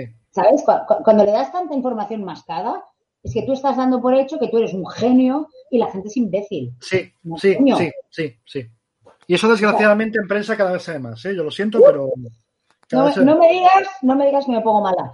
Pero, por ejemplo, por eso yo estoy muy contenta también, por mi lado, porque siempre haciendo un esfuerzo de decir, hostia, vamos a hacer una especie de gincama mental, vamos a hacer que, que la peña piense, "Uh, uh, uh". Y, y- y- y queriendo ponerlo cada vez más difícil, eh, me estoy dando cuenta que hay tantísima gente inteligente, ¿no? Y, y digo, coño, puede sonar mal esto, pero, pero que, hostia, que somos mogollón, ¿sabes? Y por lo menos en mi perfil, por ejemplo, que yo hago como unos ejercicios de, "Up, no te cuento de qué va el chiste, pero a ver si lo, lo pillamos. Y hostia, la peña lo pilla bien y, y- y, bueno, hay quien se cabrea y lo puedo entender porque tiene su... Pero la peña lo pilla y es como, tío, eh, so- somos, somos entrenadores mentales. Sí, sí, sí, sí, sí, sí, absolutamente, absolutamente, absolutamente. No, no somos camareros del humor, somos entrenadores mentales. ¿sabes? Sí. O sea, hemos venido a hacerte pensar. Completamente. Y, y- y muchas veces no cuentan estas nuevas, eh, esta nueva tropa y aparte les explicas el concepto y no lo entienden, que es el concepto, y yo sé que lo vas a pillar a la primera según lo diga, el reconocimiento de patrones, el, el no te lo tengo que dar mascao, el lector lo va a entender. O sea, hay cosas, es, es la, la broma que hacemos siempre en el- con el cómic americano, que es el, a ver, me cago en la puta. Si yo te dibujo esto y esto, sabes que es Batman. Sí, ¿verdad? Y no te he dicho nada más. Pues esto es igual. Hay cosas que no las tienes que dar telegrafiadas, porque, porque estamos educados a reconocer patrones. Joder, para lo bueno y para lo malo, ¿eh? Porque también para lo malo, porque recuerda que hay gente que ve en sándwiches ve, ve a Jesucristo. Pero se me entiende, o sea. Pero yo te quiero decir, o sea, una persona que necesita eh, hacer hincapié tres veces en la misma broma en una sola viñeta es una persona que se pone en evidencia como que, que, que, que ni siquiera él o ella mismo se, se- la entendería. Claro. ¿Sabes? Quiero decir, eh, eh, no sé, yo, yo siempre he dicho que- que mi trabajo, la mitad de mi trabajo es lo que hago yo y el resto es lo que hace el público. Y a veces me ha sorprendido positivamente o, o sorprendentemente conforme eh, la resolución de la viñeta era algo que no había tenido en cuenta en absoluto y en realidad funcionaba igual de bien y en los comentarios me lo han dicho y he dicho, coño, qué guay, porque era otra cosa, nada que ver y he dicho, "Ué, qué guay. ¿no? Eso te iba a pre- Y eso te iba a preguntar. Eso te iba a preguntar. Si te pasa a menudo que una broma la planteas de una manera y luego la gente, ah, bueno, aparte de los, de los cazurros que los hay, ¿vale? Que siempre van buscando bronca y ya está. Pero que la gente la interpreta, veo, sí. por eso digo, que, que la gente la interpreta de una manera completamente diferente, la broma la entiende de una manera diferente a, a como tú la habías planteado y que te quedas así y dices, coño, pues el chiste es aún mejor como lo han entendido ellos. No, mejor no, pero está bien Vale, también. diferente, ¿ok? perdón, perdón, perdón, perdón. No, ¿sabes qué pasa? Que eh, sería difícil que me sorprenda porque yo siempre antes de mandar una viñeta o publicar una viñeta, yo te imaginas la de horas que yo le he dado vueltas. Y te lo digo a ti, pero también se lo digo al público, porque hay veces, según lo que me dicen en comentarios, ganas de decir que, no te imaginas la cantidad de horas que he estado yo dándole vueltas a esto. ¿Sabes? O sea, mm, novedad poca. ¿sabes? O sea, yo incluso había, había, había contemplado esto que estás diciendo. O sea, pero también le dejo. Pero sí que hay veces que hay la sorpresa de otra lectura. eh, hostia, que funciona. Y yo soy bastante flexible con eso, porque pienso que. eh, joder, si hay otra lectura, algo mío, es fantástico. Significa que alguien le ha dado tiempo y me encanta. O sea, me fascina. Solo me jode cuando, por ejemplo, hay una nueva lectura opuesta a la mía. Vale. Entonces es como, oh, mierda, no, no, no, no, no, no, por ahí no. Claro, claro, claro. Oye, muchacha, que sepas que llevamos una hora y 46 minutos. Ah, vaya. Y creo, creo que tienes derecho a volver a tu vida, que no te quiero quitar más tiempo. Yo tampoco tenía gran cosa que hacer hoy, ¿eh? O sea, No, hombre, pero disimula. di- di- no, disimula, di joder, no, no, Ah, es verdad, sí, estoy ocupadísima, me cago en la leche. Venga, una última cosa y lo dejamos. Em, ¿Te apetece hacer un cómic? Larguito, con una historia. O tú este- esto muy bien como estoy, como estoy, déjame en paz. Yo soy muy, muy impulsiva y muy rápida y muy topalante y un cómic largo, yo creo que si echara las páginas atrás que llevo hechas, cada, cada vez las odiaría más, digamos. O sea, no, no, no, soy cero constante. No, un cómic no. De- de- por ahora puedo poner la mano en el fuego que no va a ocurrir jamás. Por ahora. Me ha gustado que hayas dicho, por ahora puedo poner la mano en el fuego, porque, porque luego si te echan en cara dentro de 20 años, de, "Ch, eh, eh, eh, eh", dije por ahora, dije por ahora. ¿Has visto? O sea, yo siempre me cubro las espaldas, ¿eh? Sí, sí, Por ahora, por ahora puedo poner la mano en el fuego que no lo voy a hacer jamás. Cógelo por donde quieras. Oye, tienes, una pregunta se me había olvidado hacerte antes. ¿Tienes libretita en la mesita de noche para las ideas que se te ocurren de cuando vas a dormir justo? Dice, mierda, mierda, mierda, apunta lo que se me olvida. Tengo un WhatsApp, eh, que era un grupo de WhatsApp donde solo quedo yo y ahí es donde me mando mensajes a mí misma con las ideas. Bueno, Es lo al, mismo. Al fin y al cabo lo mío funciona Sí, igualmente. cuando me estoy quedando dormida, lo, suelo mandarlo ahí. Sí. Y, y de, de repente a la mañana lo leo y digo, ¿qué? ¿Qué? ¿Qué? Pero sí. Ya, pero por eso se apunta, porque es que esas son, las, esas son las que luego se van y no te vuelves a acordar. Pero, Pues ahí están. Sí, Pero las oye- tengo en pero alguna vez te has levantado, mira, lo que acabas de decir mola, te, te has levantado y has hecho, ¿y esto? Pero de no acordarte absolutamente nada, o, o- o eso no te ha pasado. No, luego conecto cables y digo, hostia, vale, sí, vale, ya sé por dónde viene. Pero no, no, suele ser consciente. Suele ser consciente. Muy bien, bueno, pues venga, eh, como siempre, buena charla, un abrazote, otro a ti, Jorge Art, Inger Rosaura Martínez Volkmar, toma ya. Me ha encantado esta entrevista, mil gracias amigos, mil gracias a ti por verla. Carolina, una charla estupen- estupendísima y un placer verte, Flavia. A ver si tengo mejor tiempo. que hacer un apunte que con, que con Carolina ya, ya se lo he hecho alguna vez por, por correo. eh, cuando estábamos en, en, primaria, que es cuando estábamos juntas en el colegio, secundaria, no me acuerdo, eh, yo era popular y Carolina no lo era. Pero eh, creo que por correo ya se lo dije, que, que creo siempre haber tenido bastante respeto por ella y todo, y haberme llevado bien, y ella me contestara y me dijera, hostia, sí. Y es como, hace un tiempo tuvimos un, intercambio de correos, espero que Carolina lo, confirme, de, de, que nunca fui, nunca hice bullying con ella, digamos. Eh, siempre me pareció alguien increíble, o sea, iba a su bola, ella como le daba la gana, y ahora, a día de hoy, bueno, ya sé que es una dibujante también de lo suyo eh, tremenda, y cuando lo supe me, hizo tan feliz que le, que le mandé un mail y le dije, tía, joder, tantos años y, perdón si alguna vez quizá eh, tuve algún gesto malo contigo, algo tipo tal. Y, Carolina me dijo, no, tranquila, que tú siempre fuiste buena conmigo. Mira, dice, ahora mismo, te confirma que conmigo siempre fue bien. Sí, y, que, que, era, que, era, diferente porque yo, bueno, yo no sé qué coño, yo tenía las amigas y éramos más populares, pero, pero yo creo que me llevaba bien con todo el mundo y ella misma me lo confirmó, me dijo, tía, eh, bien conmigo. Y a mí siempre me flipó Carolina, o sea, iba a su puta bola, a su puta bola mm, jefa, y se metía mucha gente con ella, pero que les den a todos. Porque dónde están ellos no lo sé, pero Carolina y yo hoy estamos aquí.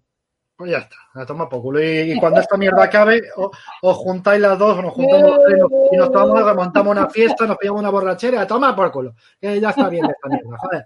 Dice, mira, Inger te dice, eh, David, qué lindo conocerte. Uy, qué bonito. Pues gracias, gracias. Eh, Miriam Álvarez Sánchez, un placer, Flavia, eres maravillosa y te pone un corazón así de grande. David, tú también. Bueno, yo maravillosa no soy. Pero venga, va, te lo cojo. Eh, dice lo de Carolina, nada ninguno, te mando un corazón. Inger de Flavita, me siento muy feliz de aprender lo que es una verdadera viñeta a través de ti. Eres impresionante. Toma. ¡Eh! Venga. Con eso nos tenemos que ir. O sea, después de eso, o sea, Inger ha hecho así la placa en la mesa. Con eso ya Venga, muchachada, que muchas gracias, que nos vemos en, la semana que viene. Espérate, que no me acuerdo con quién, pues ya estoy así de chalado. Ah, el lunes con Matt King. Hala, eso, que nos vemos aquí.